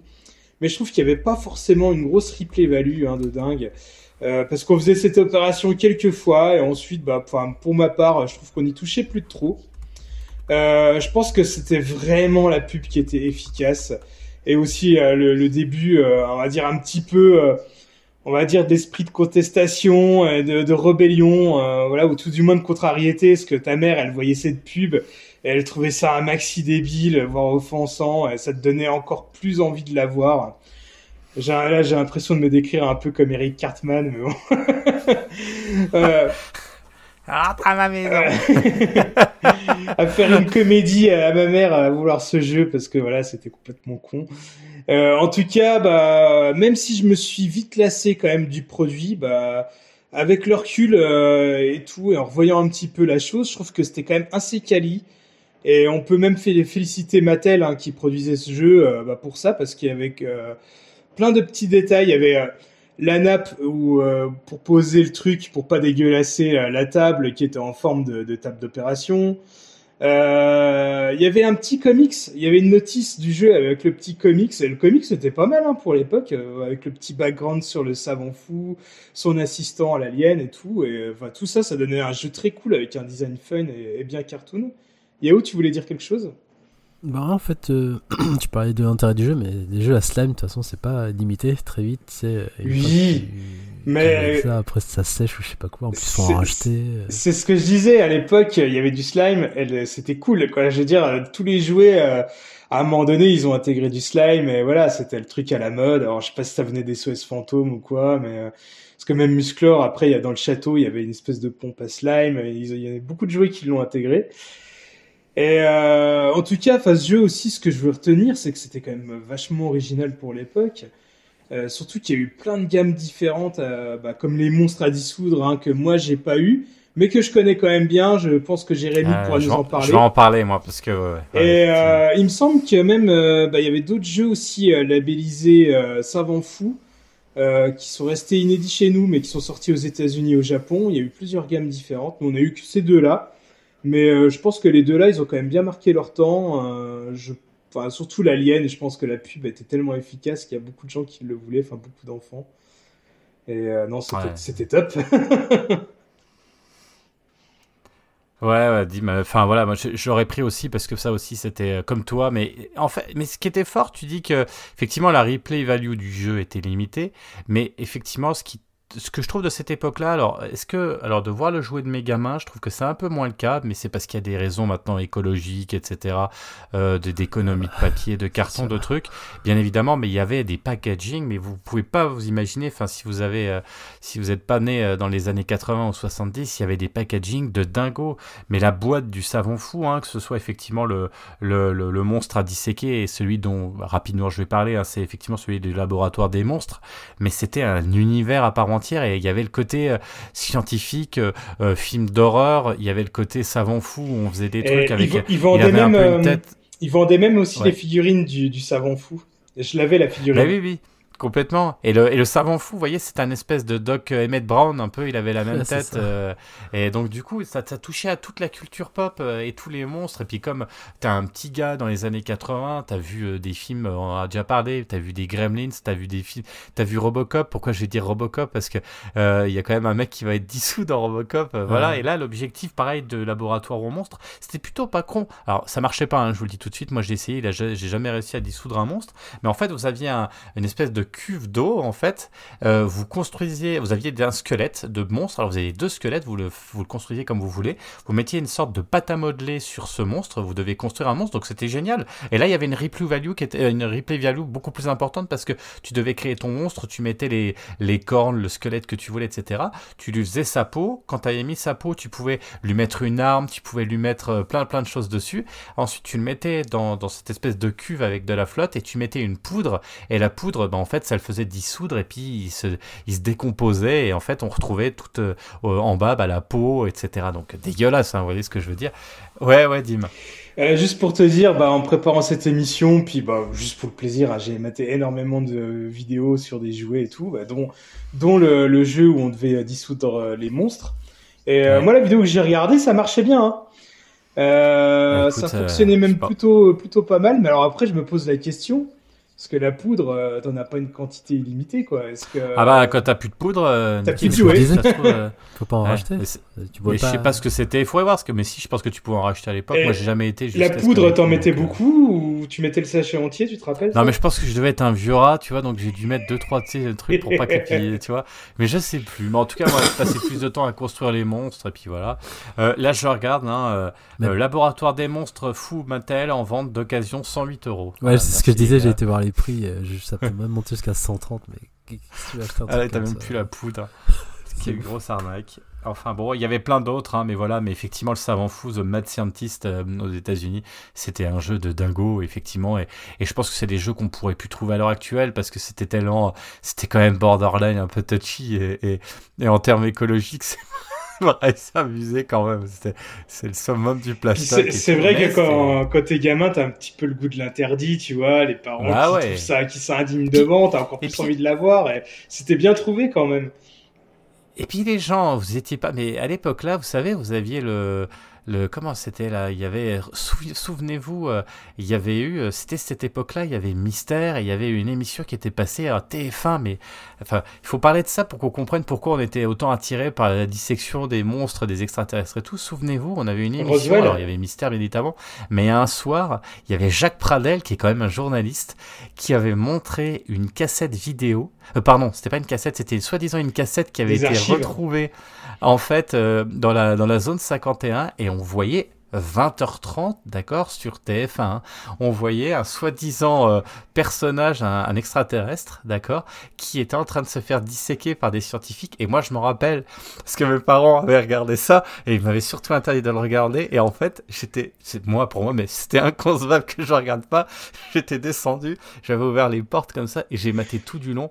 J'ai pas dormi pendant 15 jours. Ah, mais pareil, ça m'a effrayé, moi je me rappelle, parce qu'après, euh, ils, ils vendaient la cassette vidéo euh, bah, en supermarché. Je, rien que de regarder l'alien et tout, la tête qu'il avait, ça m'effrayait. Euh, mais que d'une force. Après, ils ont fait une parodie dans les Guignols où euh, l'alien il montrait sa bite, c'était le bêtisier de l'alien. On a eu le fin mot de l'histoire de ces trucs, au fait. C'était Comment quoi, tu dis On a eu le fin mot de l'histoire de. Bah, ce c'était truc. c'était un fake, quoi. C'était une connerie, quoi. Juste pour faire de l'audience. Ouais, j'imagine, Mais mais, c'était- qui c'est qui l'avait fait, tout ça Mais d'ailleurs, je Ah, crois que c'était- Jacques, C'était Pra- bien fait, n'empêche. Ouais. hein. Ouais, Jacques Pradel, ça on a l'a plus trop revu après. Hein. Il a eu des problèmes avec ça et on l'a plus trop revu après. Hein. Ah bah, Pradel, ça l'a. Bah, ça a tué après, sa carrière. à la radio, quoi. Mm. Ouais. Non, non, mais c'est vrai, mais c'était, mais, mais vous vous rendez pas compte sur euh, la chaîne numéro 1, enfin c'était, enfin c'était un truc de malade, quoi. Enfin voilà. Et, euh, mais ça fait partie de cette ambiance et cette, euh, cette époque, hein, où il y avait tout ça, il y avait. Enfin voilà quoi. Écoutez, euh, deuxième petite entracte, deuxième petite pause et euh, deuxième petite surprise et après on attaquera notre dernière partie de notre émission avec notre troisième jeu et les, flops et il y aura un instant Yao aussi parce qu'il voulait nous reparler d'une petite chose. Euh, et puis écoutez, à tout de suite. De Tommy, c'est parti. La passerelle, le pont d'acier, la plateforme en folie, la montagne, le cerceau, et enfin, la victoire finale. Tricky Bee, C'est bien trouvé. C'est bien Tommy. le savon fou. J'ai réussi, j'ai créé Dissec un extraterrestre. C'est dégoûtant. Il suffit de lui arracher les entrailles et il dégouline de partout. Ah, Dissec un extraterrestre, ça les rend zinzin. Trop gaga. Attention, vous posez les pieds. Vous arrivez sur l'île infernale. Ça. Vous devez arracher le bijou des griffes du monstre. Ça y est, moi je t'arrêterai. Mais rien n'est gagné tant que vous n'avez pas quitté l'île. L'île infernale. Hiraya Ninja, les nouveaux chevaliers de Bandai. Tu leur enlèves leur armure et c'est parti pour l'aventure. Élastique, caoutchouc, tire dessus, centauron cuirasse, dans l'espace, torpille, anguille, à coups. Collant, gluant, tu ne peux pas manquer ton coup, il s'accroche n'importe où. Quelle aventure, ces créatures. Jiraya Ninja, toujours prêt au combat. Tu les étires, tu les déformes, tu leur fais prendre toutes les formes, ils sont toujours en forme. Jiraya Ninja, les nouveaux héros de Bandai. C'est nous les Boglings. On cherche une maison bien tranquille pour y vivre en famille. On sera gentil avec Tata. On mangera bien tous tes petits pois. Et nous les Boglings, on plaît beaucoup petites filles. Alors, vous nous adoptez Voici l'insigne et les armes secrètes de Winspector. Combat et détruis les forces du mal. Puis rase toi-même les robots Michael Tector, Walter Tector et le fabuleux robot humain Fire Tector. Bondis sur ta moto. Transforme ta voiture en un redoutable engin de combat. Pour lutter contre l'injustice. En route pour l'aventure avec Winspector, les nouveaux chevaliers de Bandai. Bonjour à toutes et à tous, c'est Julien et je vais vous parler de mon jeu de Noël. Alors, mon jeu de Noël, c'est Donjons et Catapultes, un vieux jeu assez peu connu, j'ai l'impression, et qui date des années 80, de 1983 précisément, édité en France par Gayplay. Alors, c'est ni un jeu de société, ni un jeu de cartes, ni vraiment un jeu de plateau, même si ça s'en rapprocherait. Je le décrirais comme un grandeur nature miniature.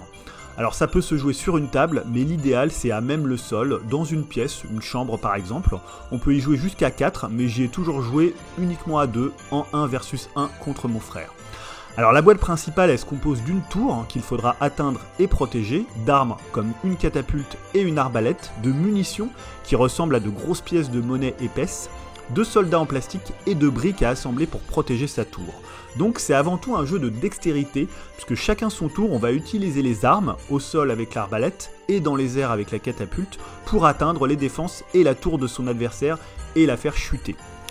Si les boîtes de base, hein, il y avait une boîte standard et une boîte géante avec plus de pièces suffisent pour s'amuser, Donjon et Catapulte prend vraiment toute son ampleur avec les extensions qui ajoutent le bélier, le dragon, les fortins, les géants, le cheval de Troie et les dracars.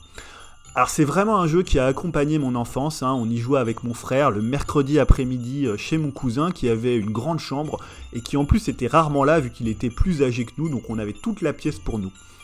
Alors pour la petite anecdote de Noël, hein, on avait demandé Donjons et Catapultes à un Noël, alors je me rappelle plus exactement de la, date dans les, années, euh, dans les années 80, et mon père s'était trompé et nous avait acheté Donjons et Dragons, le jeu de rôle. hein. C'est vrai que les, deux noms étaient euh, assez proches hein, pour quelqu'un comme mon père qui n'avait aucune connaissance euh, ni des jeux de société ni des jeux de rôle.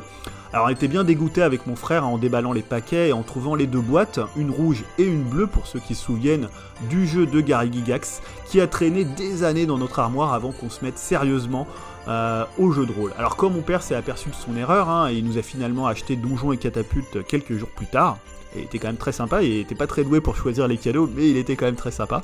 Euh, et on a eu en fait les différentes extensions à d'autres Noëls et à nos anniversaires, hein, donc celles que je citais, euh, les géants, on avait les fortins, je crois qu'on a eu pratiquement toutes les extensions. Voilà, Donjons et Catapultes, c'est vraiment un jeu qui m'a marqué, qui est lié à mon enfance, à nos mercredis avec mon frère chez ma tante et mon cousin, à nos jeux à deux et qui avait ce côté médiéval fantastique qu'on appréciait déjà. Et en plus, c'est un jeu qu'on trouvait beau avec ses pièces de combat, ses créatures mythologiques et qui mêlait, euh, je trouve, assez habilement euh, dextérité et stratégie. Voilà, c'est un très bon souvenir qui en plus euh, nous a fait indirectement découvrir les jeux de rôle avec ces deux boîtes de Donjons et Dragons qu'on a lu bien plus tard. hein. C'est-à-dire au début on trouvait vraiment ça trop compliqué par rapport à Donjons et Catapultes et plus tard quand on s'est mis au jeu de rôle en venant via l'œil noir et via les défis fantastiques, on s'est mis à Donjons et Dragons grâce à ces deux boîtes hein, qu'on avait gardées dans notre armoire. Voilà, bah, je vous dis à bientôt et je vous souhaite euh, un joyeux Noël et de bonnes fêtes. Merci Julien pour ton, pour, ton, pour ton jeu. Alors nous, on pensait vraiment que tu ne jouais pas. On pensait que dès tout petit, tu lisais euh, des livres euh, et que tu préparais des podcasts dans ton coin. Mais finalement, on est ravis de savoir que toi aussi, tu avais des jeux. Toi aussi, tu as été un enfant. En fait, il a quand une âme d'enfant, Julien. Ouais. Tu te rends compte c'est dingue quand même. hein. Franchement. Donc, il, il est pas né à 40 ans, quoi. Il est Il né est- non, il n'est pas né à jeunesse. 40 ans, c'est fou. C'est- C'était beau en tout cas, ça fait plaisir. Dernière partie, hein, puis après vous pourrez aller manger euh, la bûche, euh, et puis finir les escargots, euh, et puis euh, trinquer ou boire un trou lorrain avec un peu de, un peu de, de, de- De Ah, ah, je vois Dim qui acquiesce. hein. Alors le trou lorrain, on peut vous donner la recette hein, si vous voulez faire ça à Noël, hein, bien évidemment. Dim, qu'est-ce qu'il faut dans un trou lorrain? Bah, de la Mirabelle surtout. Ouais, surtout un petit verre de Mirabelle et une petite boule de sorbet de glace. Mais surtout de la Mirabelle. surtout de la Mirabelle. Vous mangez ça, vous voyez, entre la dinde qui était un peu lourde, vous voyez, les escargots avant, puis là vous attaquez le fromage, vous mangez ça, ça, ça vire tout ce que vous avez dans le ventre et hop, vous avez refaim et vous pouvez même aller retaper deux trois petits escargots qui traînaient et que personne n'avait mangé. Donc euh, je vous conseille, c'était le petit conseil avant d'attaquer, mais peut-être aussi pour euh, parce que là vous êtes en train effectivement de, vous reposer un peu, d'écouter un peu de podcast, hein, parce que vous dites voilà c'est Noël quand même et j'ai envie de le passer avec mes potes, hein, donc forcément qui parlent de jouets parce que là à 45 balais on n'a plus le droit d'avoir ces jouets là, donc on est un peu dégoûté. Donc je vous comprends et c'est pour ça que je vais laisser euh, la parole à Yao qui va nous parler de son dernier jouet. et Peut-être que ça va vous permettre de vous donner envie et d'aller vite euh, le recommander, le commander sur, euh, je sais pas, sur, sur, sur un site. Et c'est quoi ton, ton jeu, mon, mon, bon Yao? Attends, je suis en train de chercher. J'ai mis un doc de côté. Je m'attendais pas à ce qu'on fasse le troisième. C'est bon, j'ai trouvé. Ça arrive. Donc, ouais. Euh, je vais pas parler de jouets japonais. Tiens, pour changer, je vais parler d'un jeu Ah. américain. Enfin, franco-américain plutôt. Euh, je vais parler de Masque. Je sais pas si ça vous parle. Oh Ah oui. bah, si. Voilà. Alors, donc c'est un mélange de G.I. Joe hein, et de Transformers. hein. Euh, donc Ah, ça, on aurait pu parler aussi des G.I. Joe, effectivement, et tout ça. hein, ça, Ah ouais, c'est clair. Mais tu parles de masque, c'est un peu Donc, quand ouais, même. MASC, c'est l'acronyme de Mobile Armored Strike Command. Donc, c'est le module d'a- d'action secrète commando. Donc, c'est une série, comme je disais, télévisée euh, franco-américaine et japonaise aussi, produite par la. Je sais pas si on dit la DIC ou DIC, je sais jamais. DIC. Moi, je dis la DIC. DIC. DIC C'est Ouais. Ouais. Il Mais- Dick, le gamin dans la pub. Ouais, mais je crois que ça se dit DIC quand même. Tu dis quoi, Dim? Je je crois que ça, ça se dit quand même DIC. Bah, surtout aux États-Unis, je pense. Mais Ouais. Mais souvenez-vous, dans la pub, ça faisait ta da da da da da Dick. Oui. Il y avait pas une oie? Je sais plus, il y avait pas un truc avec une oie, puis ça faisait DIC. Ah, Ah, ça c'était euh, c'était sur l'autre truc. FR3 et ça Ouais, c'était Ah, peut-être, ouais, je sais plus. ouais. ouais, donc c'était la DIC ou DIC pour ceux qui veulent. C'était comme, comme, comme toutes les séries hein, euh, de cette époque, c'était pour accompagner toute une gamme de jouets créés par la marque Kenner et Kenner euh, à qui l'on doit forcément les Star Wars, entre autres. Euh, et d'augmenter sa popularité. Donc, comme beaucoup de séries de l'époque, elle fut tout d'abord diffusée aux États-Unis en 85 et euh, en novembre 86. euh, c'est ça, entre 85 et 86, et en France, la série est apparue en 86 sur TF1. Dans l'émission culte que Dim a appréciée, c'est La vie des bottes. Ah oui.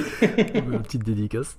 Donc devant le succès euh, de la série et des jouets qui étaient de très bonne qualité, il y a eu une production de 75 épisodes de 22 minutes.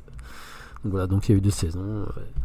Et voilà, en gros pour, pour l'historique euh, de cette série. Et donc moi je m'en souviens qu'un Noël, je m'en souviens plus trop de l'époque, mais j'ai eu, euh, je crois que c'était le seul personnage que j'ai eu, c'était Brad Turner, si je dis pas de bêtises.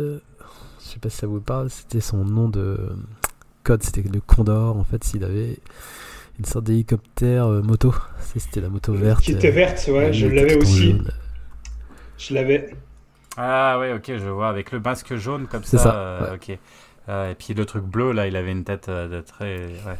D'accord. Hmm. Ah, donc, euh, ouais, ouais, à l'époque, fallait se mettre à l'époque avec le packaging, il y avait le, le véhicule et le personnage, c'était bien mis en avant. euh, ça claquait, mais quand tu revois avec tes yeux de maintenant, c'était juste des petits bouts de plastique tout dégueulasses en fait. C'était. pas Mais c'est marrant, Yao, parce que toi, t'étais vachement, en fait, euh, très, c'était très lié. euh, tout ce dont tu nous as parlé, c'est toujours lié à un dessin animé ou à Ah oui, un. bah ou moi, un- je suis- je suis un pigeon, moi, je C'est- sais avoir. Euh, non, ça non, non, mais c'est moi. bah non, au contraire, mais c'est rigolo parce que c'est vrai que moi, j'étais pas tant. Enfin, tu vois, plus attaché peut-être à des jeux. Enfin. Ah si, j'ai fait les deux en fait. Mais c'est juste que là, Ouais. si j'ai fait plein de jeux aussi de société, tout ça. Ouais, mais c'est plus Oui, d'accord, m'a mais en tout cas, ceux qui t'ont marqué, c'est plus ceux-là, quoi. Oui, parce que Ah ça, je pouvais y jouer solo. Et les autres, c'était vraiment en famille ou tout ça. Et... Donc, ouais, les, les figurines comme ça, c'était du solo et je pouvais y jouer pendant des heures, des heures tout seul. Donc, euh, ouais, je disais, c'était euh, une figurine toute, toute, simple, basique, en, tu en plastique, euh, limite dégueulasse maintenant, je trouve. Mais ça faisait le job à l'époque et ça me faisait penser à la série. Et surtout, c'était le design du personnage et du véhicule aussi qui, qui tabassait à l'époque quand même. Et le packaging, tout ça, tout ça cumulé, ça faisait un bel objet, je trouve. Et par curiosité, j'étais voir les cotes et pareil, euh, on... ça aussi entre du 30 euros et du euh, voire 200, 300 selon des sites euh, pour, un, pour un truc. voilà, ça, c'est, c'est ouf. C'est fou. Donc ouais, après, euh, c'est comme G.I. Joe, hein, si tu voulais faire le full set complet, il y avait de quoi faire avec tous les autres personnages, bah, Matt Tracker et sa fameuse... euh, tu sais, la voiture euh, rouge avec les portes qui s'ouvrent sur le Ah, côté, avec les, les roquettes. La plus connue d'ailleurs. hein. Puis t'avais. C'était Venom aussi, euh, le méchant avec son... Il avait un avion, lui. Une sorte Enfin, de un vaisseau. Ouais, un avion, vaisseau, je sais plus. Ouais, un avion, ouais, c'est imposant. Enfin bref, il y avait des gammes de fous euh, à l'époque, je trouve quand même. Mais quand on les revoit, je trouve quand même ça, ça fait très plastoc. euh. Bon, voilà, ça me faisait kiffer petit, quoi. Et donc ça m'avait marqué pour un Noël. euh, Cette figurine, voilà. Ah, super. T'en as, t'en as eu, toi, Dim, aussi, de celle-ci? Ouais, des masques, j'ai eu bah, le même que Yao, hein, le- la moto qui se transforme en hélicoptère. Euh, c'est marrant, j'ai j'ai- j'ai les souvenirs que j'avais plein de, de petits bonhommes où tu pouvais leur enlever le masque. Mais les véhicules, je me rappelle pas plus que ça. Je sais que j'avais eu aussi. avec, euh, pourtant. Bah ouais, ouais, c'est ça. C'est ça qui est bizarre. Ou alors, euh, je sais pas, je les ai peut-être volés à quelqu'un. Je sais pas, je me rappelle plus. Mais euh, j'avais aussi euh, ça, euh, ils le vendaient, ça c'est sûr. J'avais le l'espèce de faux R2D2 euh, qui se transformait en mobilette Ah oui, là avec, euh, avec, le gamin. Ça, je l'avais. Ça, je l'avais en joué. Ah, je l'avais aussi, ouais, je l'avais aussi. Le- C'était Ouais. le fils qui avait son, son petit robot, là. c'est ça, ouais, qui faisait la morale à la fin de l'épisode. Ah, je crois c'est que j'avais Matt Tracker en fait là, c'est, c'est- c'est pas tout, tout ce mélange, mais je crois que j'en avais plus quand même. de- Enfin après là, là, ça commence à, je suis vieux, ça commence à, à s'effriter, à partir tous les souvenirs, mais je crois que j'avais d'autres masques en fait. Parce que le Matt Tracker me dit quelque chose aussi. Ou Peut-être que je joue Mm. avec les potes aussi. Enfin bref, c'est, c'est un peu confus tout ça, mais ouais. Ces fameux dessins animés où t'avais des morales à la fin, les dessins animés C'est ça. américains. Les enfants, Grave. ce n'est pas bien de jeter des cailloux sur les, sur les autres enfants, surtout quand ils sont plus petits que vous. Donc si vous voyez quelqu'un jeter un caillou, faites quelque chose. Ta -ta -ta -ta Euh, ça, t'avais ça, t'avais des mini pouces, t'avais des cités d'or, Ouais, tout ça, y a toujours des petits messages. La fin. Alors, les Cités d'Or, c'était bien foutu parce que là, c'était des histoires euh, qui ouais. étaient hyper bien faites et hyper crédibles sur les, bah, sur justement les, les, sur ces fameuses Cités d'Or, sur la découverte de Christophe Colomb, les, les Indiens et tout. C'était hyper intéressant, quoi. C'était très très bien. Tiens, C'était soit, euh, ça pour le coup, j'aurais bien voulu avoir le Condor, le, le vaisseau. Ouais. Ça, c'était un des jouets que j'aurais bien voulu avoir à l'époque. Mais c'était euh, Je sais soit pas la. s'il est sorti chez nous. Je crois pas. hein. Je crois qu'il a été fait, mais je sais pas s'il est sorti chez nous. C'était soit la petite morale, ou soit t'avais un petit jeu où t'avais le, le petit, le, un petit Gugus marrant qui se cachait dans le décor, il fallait le trouver. Bah voilà, c'est Ok. tout pour. Eh ben, euh, merci Yao. Moi, mon dernier jeu, après, je laisserai la parole à Dim. Je crois qu'il lui restait. euh, et, ah bah oui, oui, on finira avec le classique des classiques. Moi, je vais, je vais repasser. Je vais changer un peu de style et je vais aller euh, chez C'est bien trouvé, c'est bien Tommy. Avec, euh, en fait, c'est un jeu, mais qu'on pouvait trouver dans d'autres manières. C'était le, le, fameux jeu de Tommy sorti en 89 qui s'appelait Tricky Bee. Je sais pas si vous vous rappelez, les Tricky Bee, en fait, c'était vachement bien foutu. En fait, c'était une course d'obstacles avec un timer, en fait, où en fait, euh, avec de l'adresse et de la coordination et bien sûr euh, du réflexe hyper rapide, en fait, où vous avez une petite bille qui emprunte en fait plusieurs couloirs et en fait qui doit franchir euh, des obstacles, des barrières, des plateaux, etc. Et vous deviez appuyer effectivement sur les boutons pour amener la bille jusqu'à un endroit. Alors, il y avait aussi, moi, celui que j'avais, c'était le Kongman qui était aussi, chez Tommy. Alors, c'était un espèce d'ersatz de Donkey Kong. D'ailleurs, je crois que le jeu existait. Je me demande s'il n'existait pas en Donkey Kong aussi, hein, mais bon. Et en fait, c'était le même principe. Il fallait monter sur cette espèce de montagne de, de singes du, du, du, du, euh, fameux, euh, euh, du, du fameux Kongman. Et en fait, vous aviez cette petite bille qui devait passer d'un obstacle à l'autre. Et, et ça, c'est marrant, mais à l'époque, on est en 89, euh, il y avait même un petit peu avant. C'est vrai que c'était les prémices des jeux vidéo. Alors, bien sûr, on avait la, NES, etc. Mais il y avait presque un- une notion de presque de jeu vidéo, de jeu de plateforme en fait là, hein, puisque votre bille elle doit arriver à un objectif avec un timer. On est presque dans du Mario et, euh, et moi je pouvais, euh, n'ayant peut-être pas encore, alors j'avais peut-être eu déjà, non, je pense que c'était avant, euh, avant effectivement le d'avoir eu la NES et c'est vrai que j'y passais du temps parce que je retrouvais quelque part cette espèce de, de sentiment de, de jeu vidéo avant l'heure qui nous permettait euh, euh, de jouer. Alors je sais pas si vous en avez eu de ce genre de jeu d'adresse Si, qui existe toujours d'ailleurs, hein, mais euh, Si, si, moi je l'avais eu le Tricky j'adorais, j'y jouais à fond, euh, je trouvais ça vraiment trop cool. Il a tout eu. Et, Il a tout eu. et je, sais plus, j'arrive plus à me rappeler où c'est, mais euh, j'ai dû faire il y a pas longtemps un salon avait des jeux ou des choses comme ça, et j'en ai retrouvé un euh, en exposition, on pouvait y jouer. Donc je me suis refait une petite partie de Bee, et j'ai pas trop perdu la main, hein, j'ai bien réussi à le finir. euh, on va dire dans, le temps imparti, et j'étais assez fier de moi, mais ouais, gros souvenir, su- super jeu euh, pour l'époque, euh, bon concept. Hein. Ouais, le concept était top, quoi. C'était vraiment euh, la, la- le gameplay aux petits oignons, quoi. hein. Et pourtant, on n'est pas dans du jeu vidéo. hein. Voilà. Yao, un commentaire? Non, tu t'en avais un, toi? Non, tu jouais chez les potes? Euh, Tu Je regarde, mais ça me dit pas grand chose. Attends, je regarde la boîte. Il y avait Non, tout. non, tout- pas il y avait- Tommy le faisait, en a fait beaucoup. euh, après, il y en a d'autres hein, qui ont fait des espèces d'ersatz de ce truc. Ils n'étaient pas les seuls à le faire. Mais c'était plutôt bien, bien foutu. Et voilà, là, c'est la, la- là, pour le coup, la replay value était quand même très importante sur ce genre de jeu parce que tu pouvais améliorer ton temps, tu pouvais faire des, des compètes avec des potes. Ouais, Yao Non, le Kongman, ça me, par- ça me parle plus en fait. Ouais, bah ouais, moi j'a- j'avais, j'avais eu les deux, moi, de toute façon. Voilà. Dim, je te laisse la parole, peut-être pour le dernier jeu hein, de, de notre Ouais. top 3, et qui est là pour le coup. Euh, bon, bah, on je pouvait pense- que finir que par celui-là. Je pense sûr. que ça va être très rapide, hein, parce que je, je, je pense que tout le monde connaît au moins de nom. euh, C'est une très très grosse licence des années 80. Et euh, bah, si vous me connaissez un minimum, vous savez que je suis quand même un peu un fanboy. J'aime beaucoup euh, de, trucs différents, euh, d'univers et tout. Et je pense que c'est la première licence dont j'étais fan, à savoir les maîtres de l'univers, euh, Musclor, Skeletor et compagnie. Alors ça, quand j'étais gamin, c'était toute ma vie. Hein. Et, le jour où à Noël j'ai reçu euh, le château, alors je sais plus si c'était le château de Musclor ou de C'était Skeletor. toi, bourgeois. Et avec euh, plein de figurines et tout. Et bizarrement, j'avais énormément de bonhommes. Et un des seuls qui me manquait, bah, c'était Musclor. Musclor, j'ai jamais eu. Te- Alors que j'avais, euh, je devais avoir euh, Moussor, euh, Stinkor, euh, le Beastman, euh, le Maître d'armes, euh, euh, Evelyne, euh, tout ça. J'en ai eu plein, mais euh, Musclor, je l'ai jamais eu. En même temps, c'est pas le plus intéressant, hein, finalement. hein, euh, Ouais, autres, mais c'est le plus iconique quand même. Et donc, du coup, ouais, c'était étonnant. Et tu Et, l'avais eu euh, son, son tigre, du coup? Ou Le juste- tigre, le tigre, je l'avais. T'avais pas. J'avais pas. Ouais, bon, bah, c'est les autres bonhommes qui montaient dessus, c'est pas grave. hein. Et euh, Ouais, j'ai toujours trouvé que c'était des jouets incroyables. Enfin, c'est les premières figurines où j'avais j'avais déjà eu des petits bonhommes, des trucs comme ça, mais là les figurines elles étaient grosses. Il y avait le torse, euh, il y avait un espèce de ressort euh, et ça faisait un mouvement euh, comme s'il donnait un coup de poing.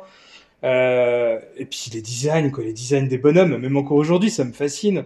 Je pense que c'est quand même un des, euh, des univers de d'Heroic Fantasy que je trouve le plus cool.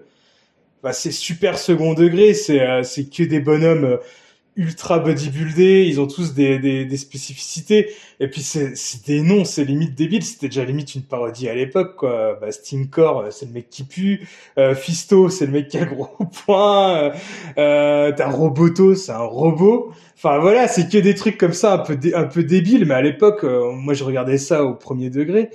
Mais euh, même encore aujourd'hui, enfin les, les designs, je les trouve exceptionnels et c'est pour dire à quel point je suis fan et que c'est quand même un truc qui m'a marqué, c'est qu'à l'époque où on, on a eu les premières connexions euh, illimitées à Internet euh, avec les émules et compagnie, premier truc que j'ai téléchargé sur Emule, bah, c'était les 3-4 premiers épisodes des Maîtres de l'Univers pour, les- pour les remater, quoi. Avec des yeux d'adulte, et finalement, bah, j'ai trouvé ça pourri. Et... je crois que j'ai pas- j'ai pas regardé les 4 épisodes que j'ai chargés. Mais j'attache toujours quand même une, une grosse nostalgie, euh, une grosse sympathie sur, euh, sur ces personnages-là. Et je pense qu'il y a un bouquin qui est sur euh, tout l'art des, maîtres de l'univers. Et je pense qu'il faut que je me l'achète parce que c'est tellement cool. Il y avait tellement de bonhommes. Il y avait aussi un bonhomme ventouse, un bonhomme qui crachait de l'eau. Il y avait un, un bonhomme qui était exceptionnel, mais je crois que c'était plus un méchant de, de Shira, donc la sœur de Musclor, où euh, j'arrive Moduloc ou un truc comme ça où euh, c'était un bonhomme qui se détachait et on pouvait le, le mettre de plein de formes différentes. Enfin, c'était des, des idées de fou à l'époque. C'était vraiment excellent, quoi. Et euh, ouais, donc évidemment, comme je disais, j'ai eu le château et beaucoup de persos. Et euh, petite anecdote aussi, euh, j'avais le costume avec le glaive, euh, le bouclier et le, le plastron quand j'étais petit. Et c'est un peu honteux ce que je vais dire, mais je me mettais en slip et je me mettais euh, avec les accessoires. Et je crois que je suis même déjà monté euh, sur le, le chien de mon père pour faire le tigre, le pauvre chien, paix à son âme. Et tout ça, t'en as fait quoi alors? Pareil, Bah pareil, euh, j'ai tout bazardé, j'ai donné ça à des petits cousins, quoi, mais... euh, Tu te rends compte c'est- la somme que ça vaut ce truc maintenant? C'est ouf. je pense que ça m'a quand même vachement marqué dans, au niveau de mon imaginaire, tous ces bonhommes-là, euh, ça, ça restera à vie, quoi. Même si forcément j'ai pu les jouer, euh, il y aura toujours une petite partie de moi qui sera fan des, des maîtres de l'univers. T'as jamais été tenté de racheter des... Je crois qu'ils ont ressorti des figurines là. Alors, y a- euh, Je suis pas franchement quelqu'un euh, qui a envie de racheter énormément de jouets euh, de mon, de mon enfance. Il y a juste trois jouets que j'ai envie d'avoir. Ouais, bah, c'est Musclor, Skeletor et puis un Goldorak. C'est les trois trucs que je veux, que j'achèterai un jour ou l'autre. Mais voilà, c'est tout. Les masques, j'adorais. Les G.I. Joe, j'adorais, mais j'ai pas forcément envie d'en racheter. Et tu parlais du bouquin, mais il y a aussi sur Netflix, il y avait les docs là. Tu sais, sur Musclor Ah aussi, la bah oui, création oui, des bah, jouets. J'ai tout regardé, hein, je me suis tout Non, mais enfilé. voilà, même des- pour euh, même- citer aussi, tu sais, voilà. ça, il y avait... si des gens veulent voir ça, sur Netflix, les docs. euh. M- Même d'autres vidéos euh, YouTube, euh, je sais que le, je l'avais- j'en avais parlé euh, dans notre épisode 0 euh, euh, du YouTuber Inaman Discovery, mais il a fait une grosse rétrospective en, en 4 vidéos des maîtres de l'univers et c'est top, c'est génial, allez la regarder, c'est c'est bourré d'informations, c'est trop bien. Avec euh, la, la série aussi, la nouvelle série de Musclor, hein, qui était. Ouais, il en parle démarrait un peu, on va Mm. dire, euh, un petit peu euh, étrangement. Enfin, c'était un peu culotté et qui revient dans le dans la lignée euh, sur la deuxième étape. Mais c'est moi, j'ai- tout regardé étrangement parce que des fois, je m'arrête souvent, je regarde une série puis j'arrête. Là, j'ai tout regardé. C'était voilà, c'était pas Et dégueulasse. il y a la suite, il y a la suite qui arrive. Là, c'était euh, Master of the, Nu- of the Universe. euh, c'était comment déjà le nom? Renaissance Euh, Non, c'est pas ça. Je sais plus comment ça s'appelait. Je Ouais. sais plus, mais le deux- la, la suite qui arrive, ça, ça, ça va s'appeler Révolution. Et normalement, si je me rappelle bien, euh, il y aura des nouveaux, il y aura les, des personnages qui vont revenir comme Hordak et tout, donc ça va être trop bien. Ok, bah écoute, hein, alors, que dire de plus hein? C'est vrai que c'est euh, jeu culte. euh, on aurait pu parler des jeux Star Wars, on aurait pu parler des des ouais, Cats. des, des des robots aussi. Vous savez, Ouais, on avait Macross, tous les euh. robots qui, qui bougeaient. Alors oui, ceux-là, mais il y avait aussi euh, plein de robots différents. avec- Oui. Mais il y a tellement de choses. Hein, euh, il faut en garder aussi pour l'année prochaine. Hein, de toute façon, ah ouais, Dim. Et pour info, j'ai- vous me connaissez, hein, je suis un gros fan de Star Wars. Et j'ai eu des jouets Star Wars, les Kenner, je savais pas ce que c'était, je sais pas comment je les ai récupérés. Mais je me rappelle, j'avais l'Empereur, j'avais un pilote de, de X-Wing, Et je, je devais en avoir un autre. Je crois que j'avais le gardien du rancor euh, que tu vois dans l'épisode 6. Je savais pas ce que c'était ces bonhommes. Et je les trouvais tout pourris, quoi, parce qu'ils avaient pas des, des belles Ah, bah, articulations et tout. Et après, quand j'ai vu Star Wars pour la première fois, le choc, je me suis dit, oh, mais c'était mes jouets, en fait, et tout. Ah, J'avais marrant. un. J'avais récupéré un X-Wing, mais il manquait une aile. Du coup, j'en avais dégommé une pour que ça soit un peu plus équilibré. Mais c'était pas mal. Ah. Donc c'était un V-Wing, Ouais. quoi. Écoutez, on s'approche tout doucement de la fin de, de, de l'émission. hein, euh, euh, mais par contre, avant de finir, euh, je voulais faire une dernière petite rubrique. Parce que là, on a parlé que de super jouets. Mais vous vous rappelez, en intro, dans mon petit billet d'humeur, j'avais parlé aussi de déception. Ou alors aussi, il y aura la minute Bing Bong. hein, si vous voyez pas la ref. La, minute Big Bang de Yao, parce que c'est ça aussi, on, a- on aura traité tous les trucs, c'est-à-dire il y a aussi des déceptions ou des, des jeux, parce qu'on a parlé de publicité, on a dit que la pub était forte parce que souvent elle nous donnait envie d'acheter, et des fois il y avait quand même des jouets qui étaient quand même, pas enfin, c'était un peu pourri quand même, hein. il y avait des jeux quand ça arrivait, tu voyais le truc, ça allait être un truc de dingo, puis en fait bah, t'avais rien à faire. Et justement avec Dim on a choisi euh, chacun un jeu euh, ou un jouet, moi je vais commencer tout de suite. euh, euh, moi, je me souviens, il y avait la pub et ça me donnait trop envie. Je me disais, ça a l'air trop bien et tout. C'est ce qu'on appelait l'Ondamania. Et l'Ondamania, c'était quoi? C'était une espèce de spirale qui était multico- multicolore. Et en fait, vous voyez, en fait, c'est une spirale euh, qui faisait un espèce de, bah, comment dire, ouais, comme un ressort en fait. Et en fait, par le, par le, euh, par la, la force en fait du lancement de la spirale d'un endroit à un autre, ça faisait comme une sorte de chenille, si vous voulez, qui avançait. Alors vous la mettiez dans les escaliers, et elle était censée descendre les escaliers, etc. Alors les toutes premières, parce que c'est un jeu qui date d'il y a très très longtemps, elles étaient en espèce de ferraille comme ça, et voilà, vous avez. Il y en a qui les prenaient à la main, puis qui faisaient une espèce de, de pe- pesée, là, comme ça, de, de, de, son Honda Mania. Et moi, je me souviens, bah, forcément, comme tous les gosses, j'en voulais un, j'en ai eu un. Mais putain, mais c'était nul en fait. Ça descendait pas les escaliers.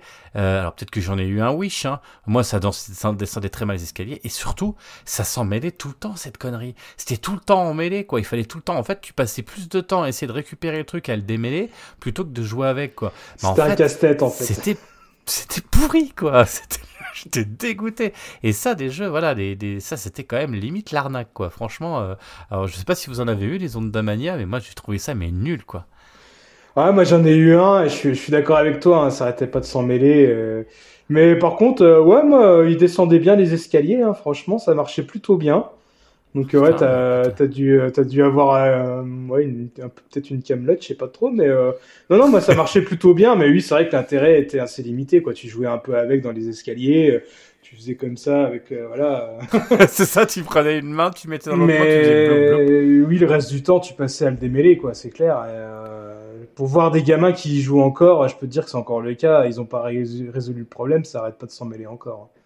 Mais c'est marrant, hein, ces jeux à la mode là qui sortent un petit peu tous tous les ans avec des espèces de merde qui ont quasiment pas de, re- de, de replay value, enfin qui sont euh, là, enfin des jeux comme ça, des, des, des jeux tout pourris, mais il y en a, y en a tout le temps là. Vous vous rappelez cette espèce, comment ça s'appelait là le, euh, Vous mettiez entre deux doigts une espèce de spirale et vous la faisiez tourner comme ça. Le hand espèce- spinner.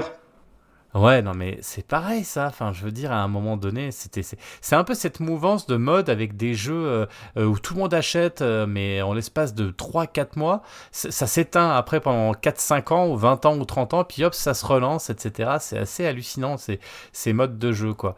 Alors, toi, je crois que Dim, toi, tu vas parler d'un jeu, c'était pas une mode, c'était une sorte de, de personnage, donc je vais te laisser parler. Euh... et on va- Écoute, Bah. je te laisse dire et après on en reparle. Ouais, on va dire que c'est. Moi, j'ai jamais eu vraiment de jeu, enfin, euh, comme ça, euh, je me rappelle pas, mais de jeux qui m'ont déçu ou que je trouvais pas terrible et tout. Mais je voulais quand même participer à la rubrique parce que même si c'est un jouet que j'ai adoré, euh, il m'a quand même causé quelques petits problèmes. C'est, on va dire, la version avec Jiraya avec une armure. on lui mettait l'armure dessus, mais en fait, quand on lui enlevait, ça faisait un bonhomme qui était en main collante. Alors les mains collantes, hein, c'était le, le truc qui s'étirait et puis bah vu le nom, ça collait quoi et ça collait euh, peut-être même un peu trop bien et un peu un peu partout. Et en fait, euh, mes parents venaient juste de refaire le salon, la, belle peinture toute blanche, euh, ils en étaient fiers et tout. Et moi, je jouais avec mon Jiraya, tu vois, tranquille et tout. Et puis d'un coup, je sais pas, je, je l'étends, je le balance et boum, le truc qui reste collé sur le plafond. Et mes parents qui étaient pas loin, je disais, ah là là, faut que je leur annonce parce que j'arrivais pas le, forcément. Et le truc qui tombait pas, je me rappelle, euh, j'essayais de sauter par terre euh, pour voir si ça faisait pas de peu des vibrations pour voir si le truc allait pas tomber, mais non, c'était bien collé. Et euh, du coup, quand j'ai ma mère, elle a vu ça, mais je crois que c'est le truc où je me suis pris la plus grosse engueulade de ma vie, bah, dû à un jouet. Et je la vois encore sur son petit escabeau là, avec une fourchette pour décoller le, le brave Jiraya qui était tu vois. Je pense qu'il a combattu plein de méchants, hein, Jiraya, mais il a pas survécu à la fourchette de ma mère, tu vois. C'est ça qui l'a tué. C'était triste après, je sais Et pas. à son âme. Ah bah oui, oui. Puis après, j'osais surtout, j'osais plus trop jouer avec, quoi, parce que je me dis, je me suis tellement fait engueuler. je me suis fait engueuler aussi une autre fois. C'était avec, euh, là, tu parlais euh, de Londomania, mais il y avait aussi euh, la mode des puces, les, les trucs Ouais. ronds qui se retournaient. Oui, ouais, Et par- ça, je sais pas ça, si- c'est pas les POG en fait, je confonds avec les POG, c'est des puces. ouais. Et je sais pas si vous l'aviez déjà fait sauter sur vous. euh, Ça faisait un peu Non, mal. Enfin, ça, ça, mal, donnait un ça fait super mal. ouais. Et j'en avais une qui était énorme. Et puis un coup, mon père, il faisait la sieste et euh, je l'avais retourné et je l'avais posé délicatement sur son front, je sais pas pourquoi. Oh, et là, d'un coup, le truc, il commence à sauter, il a hurlé la mort. Je, je pense qu'il a été surpris aussi, quoi. Ça l'a réveillé. Et là, je me suis pris une engueulade aussi. Moi, du coup, des fois, je faisais que, pas que des trucs très intelligents quand j'étais gamin. Mais bon. Ah, écoute, hein, Dim, hein, on a le droit, hein, des fois, on était gamin, hein, mais Donc Mais- voilà, le Jiraya, j'aimais beaucoup. C'était un jeu que j'adorais, mais vu la l'engueulade que je me suis pris, c'est pour ça que je le sélectionnais euh, dans cette rubrique. Non, mais, mais, mais je comprends, je comprends. Après, euh, c'est vrai que moi je trouvais que c'était, c'était, tu vois, tu parlais tout à l'heure des, euh, des Saint Seiya. Moi j'avais eu celui-ci parce que c'était quand même un peu similaire hein, dans le sens où il, vrai était, que il ça avait une ressemblait. combinaison. Et euh, par contre, il y avait un autre problème. Alors, moi, je sais pas si j'étais tout le temps en train de le laver parce qu'en fait, comme c'est main collante, il était Ah oui, ça prend la dégueulasse tout le poussière, temps ce truc-là. Ah bah Ouais, oui, ça hein. prend la poussière, les poils de chien, les petits trucs. Et en fait, plus tu le lavais, et plus il se Ça décollait. Puis moi, moi, je sais qu'à un moment, parce qu'il avait son pied, moi, il a été coupé le pied à force Pareil. de s'abîmer, quoi. Et, et- il lui manquait. Enfin, du coup, j'avais un petit Jiraya handicapé, Jiraya Ninja, bien Euh, évidemment. bah pareil, et Et, puis euh, en plus, euh, Yao l'évoquait tout à l'heure avec euh, ses Chevaliers du Zodiac, mais euh, dans les années 80, on avait quand même pas mal de moquettes. Alors, euh, main collante, ou enfin un truc simili main collante avec de la moquette, c'est même pas la peine. Hein. Tu joues deux, deux, trois fois avec, le machin, après, euh, il, est, il est plein de... Enfin, plein de poussière, plein de trucs, c'était dégueulasse. on ramassait toutes les merdes avec ça. Voilà, écoute, euh, t'avais pas une anecdote euh, Si, par rapport à ça Vas-y, déjà à la base, moi aussi, je suis, je suis comme Dim, j'ai- pas vraiment de que, que j'ai pas aimé, mais pareil, j'avais le Jiraya, le personnage principal.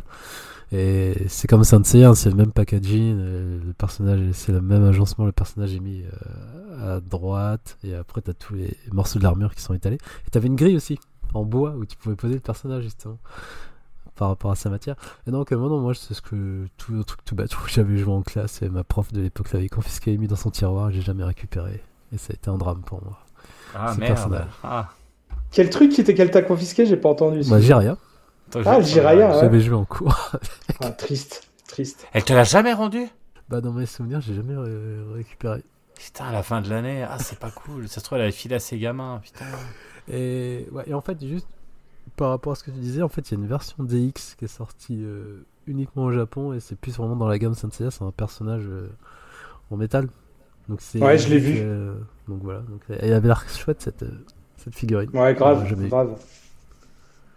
Donc ouais, pareil, Jiraya, c'était...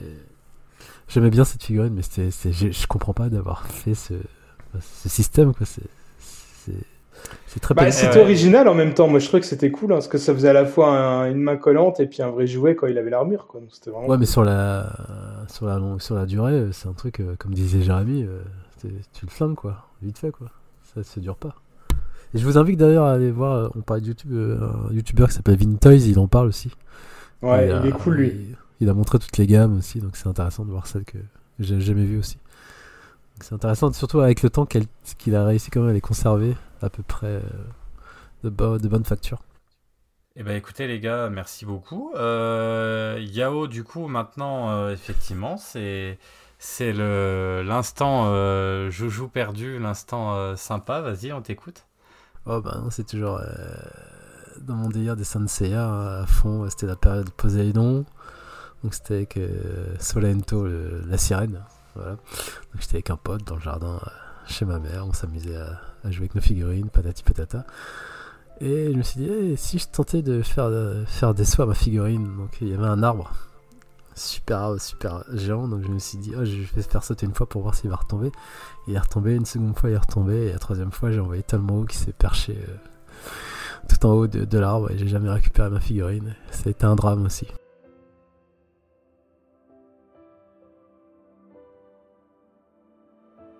Donc voilà. Qu'est-ce qu'on est con quand on est. Et pour l'histoire, à chaque fois je revenais genre à chaque fois chez ma mère, putain, je me dis, ça se trouve, je pourrais voir la figurine là-haut. Et voilà, je revenais à chaque fois dans le jardin regarder si je pouvais pas la voir. Mais non, ça. Mais tu le, vois- tu le voyais quand même, euh, tu le voyais euh, en haut de l'arbre, la figurine? Non, pas du tout. Je voyais- Ah, même pas Ah merde. C'était J'ai- chopé par une pie qui t'a amené je sais pas où. Je sais pas, mais bon, voilà, comme quoi on peut être con aussi avec, avec ses jouets. Voilà. Le drame. Bah, mais c'est ça aussi le but, hein, c'est d'expérimenter, c'est ce qu'on disait. Hein. C'est faut ça. pas oublier, voilà, et on l'a pas suffisamment dit, mais on le disait au départ, hein, c'est aussi le jouet, c'est la sociabilisation aussi, c'est l'imaginaire, enfin. Voilà quoi, hein, on c'était jouer avec les copains, c'était jouer tout seul, c'est se créer des univers de fous, et c'est vrai que c'est hyper important.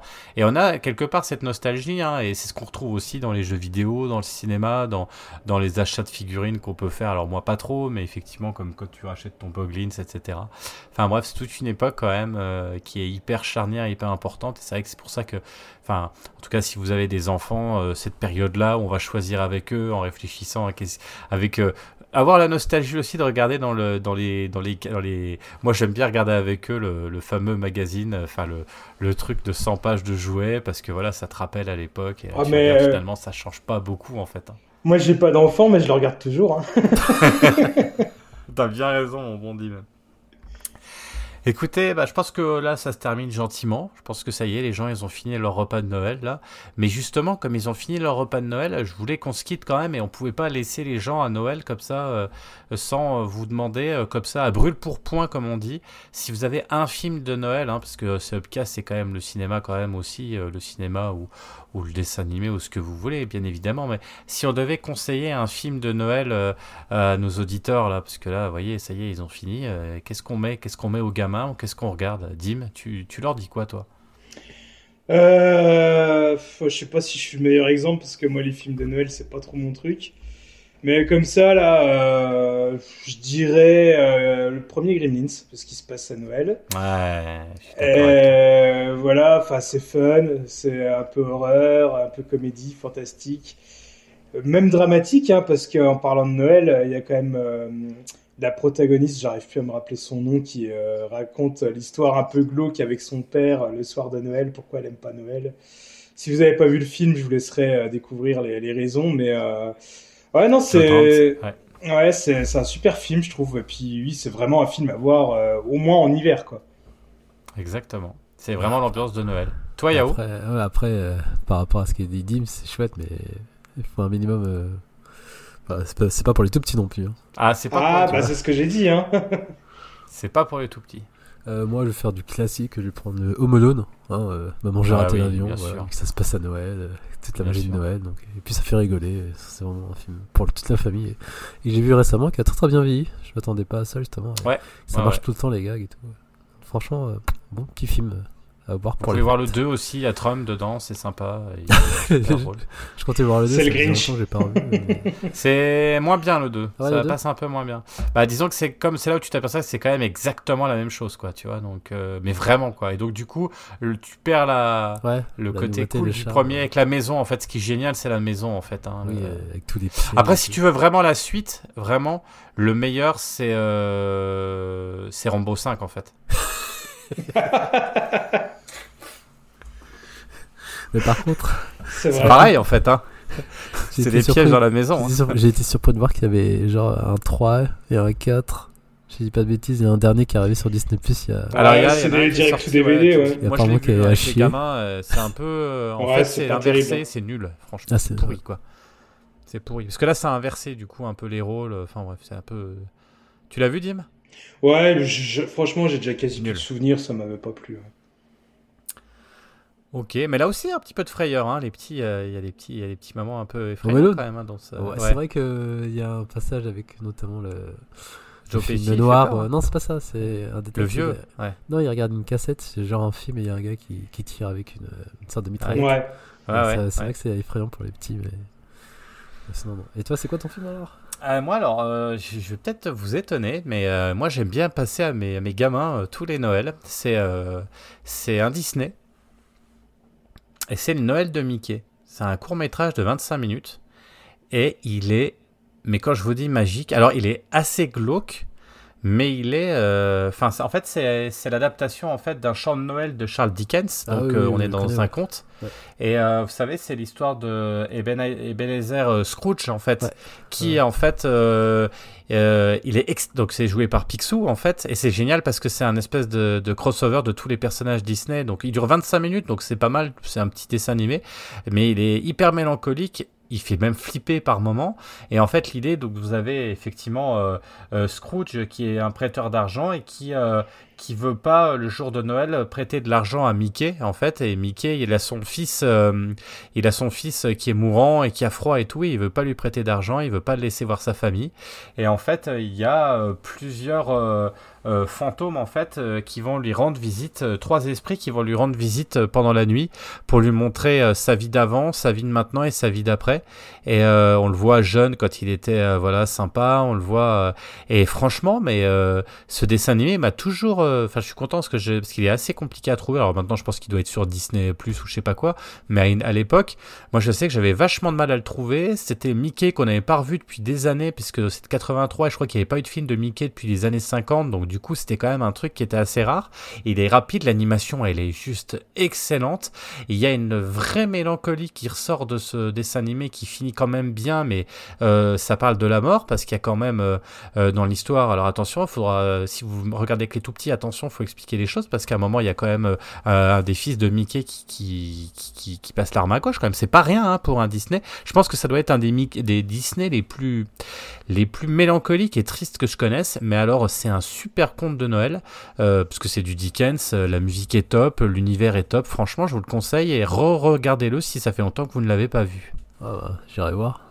Ouais, ça fait très longtemps. Si, Ouais, j'ai un gros souvenir hein, de, de, de ce film aussi. ouais. Je l'avais vu, euh, il, est, il est super. ouais. Ouais, c'est plutôt, euh, c'est plutôt du, du bon, du bon dessin animé et qui est assez rare. Écoutez, bah, euh, bah, je crois qu'on a fait le tour. hein, euh, j'espère que, j'espère que ça vous a plu. J'espère qu'on réitérera l'exploit des jouets parce qu'il y en a encore bien d'autres. Alors, bien évidemment, vous pouvez euh, participer sur le Discord, sur X, sur Facebook euh, ou ailleurs pour échanger aussi sur les jouets. Alors, je sais que ce qui est marrant, c'est que ça démarrait avant même qu'on ait fait l'émission sur le Discord parce qu'on sent Noël, hein, donc euh, donc euh, il y a du Falbalin et d'autres qui commençaient à dégainer sur les jouets euh, sur lesquels ils étaient. Donc ça nous faisait doucement rigoler parce qu'on savait qu'on allait préparer cette émission.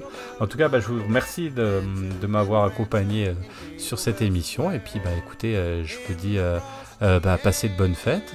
euh, en vous souhaitant une joyeuse année. Et puis bah, là, on va se retrouver quand même pour, euh, pour, euh, pour notre top quand même de l'année 2023 dans, dans quelques jours.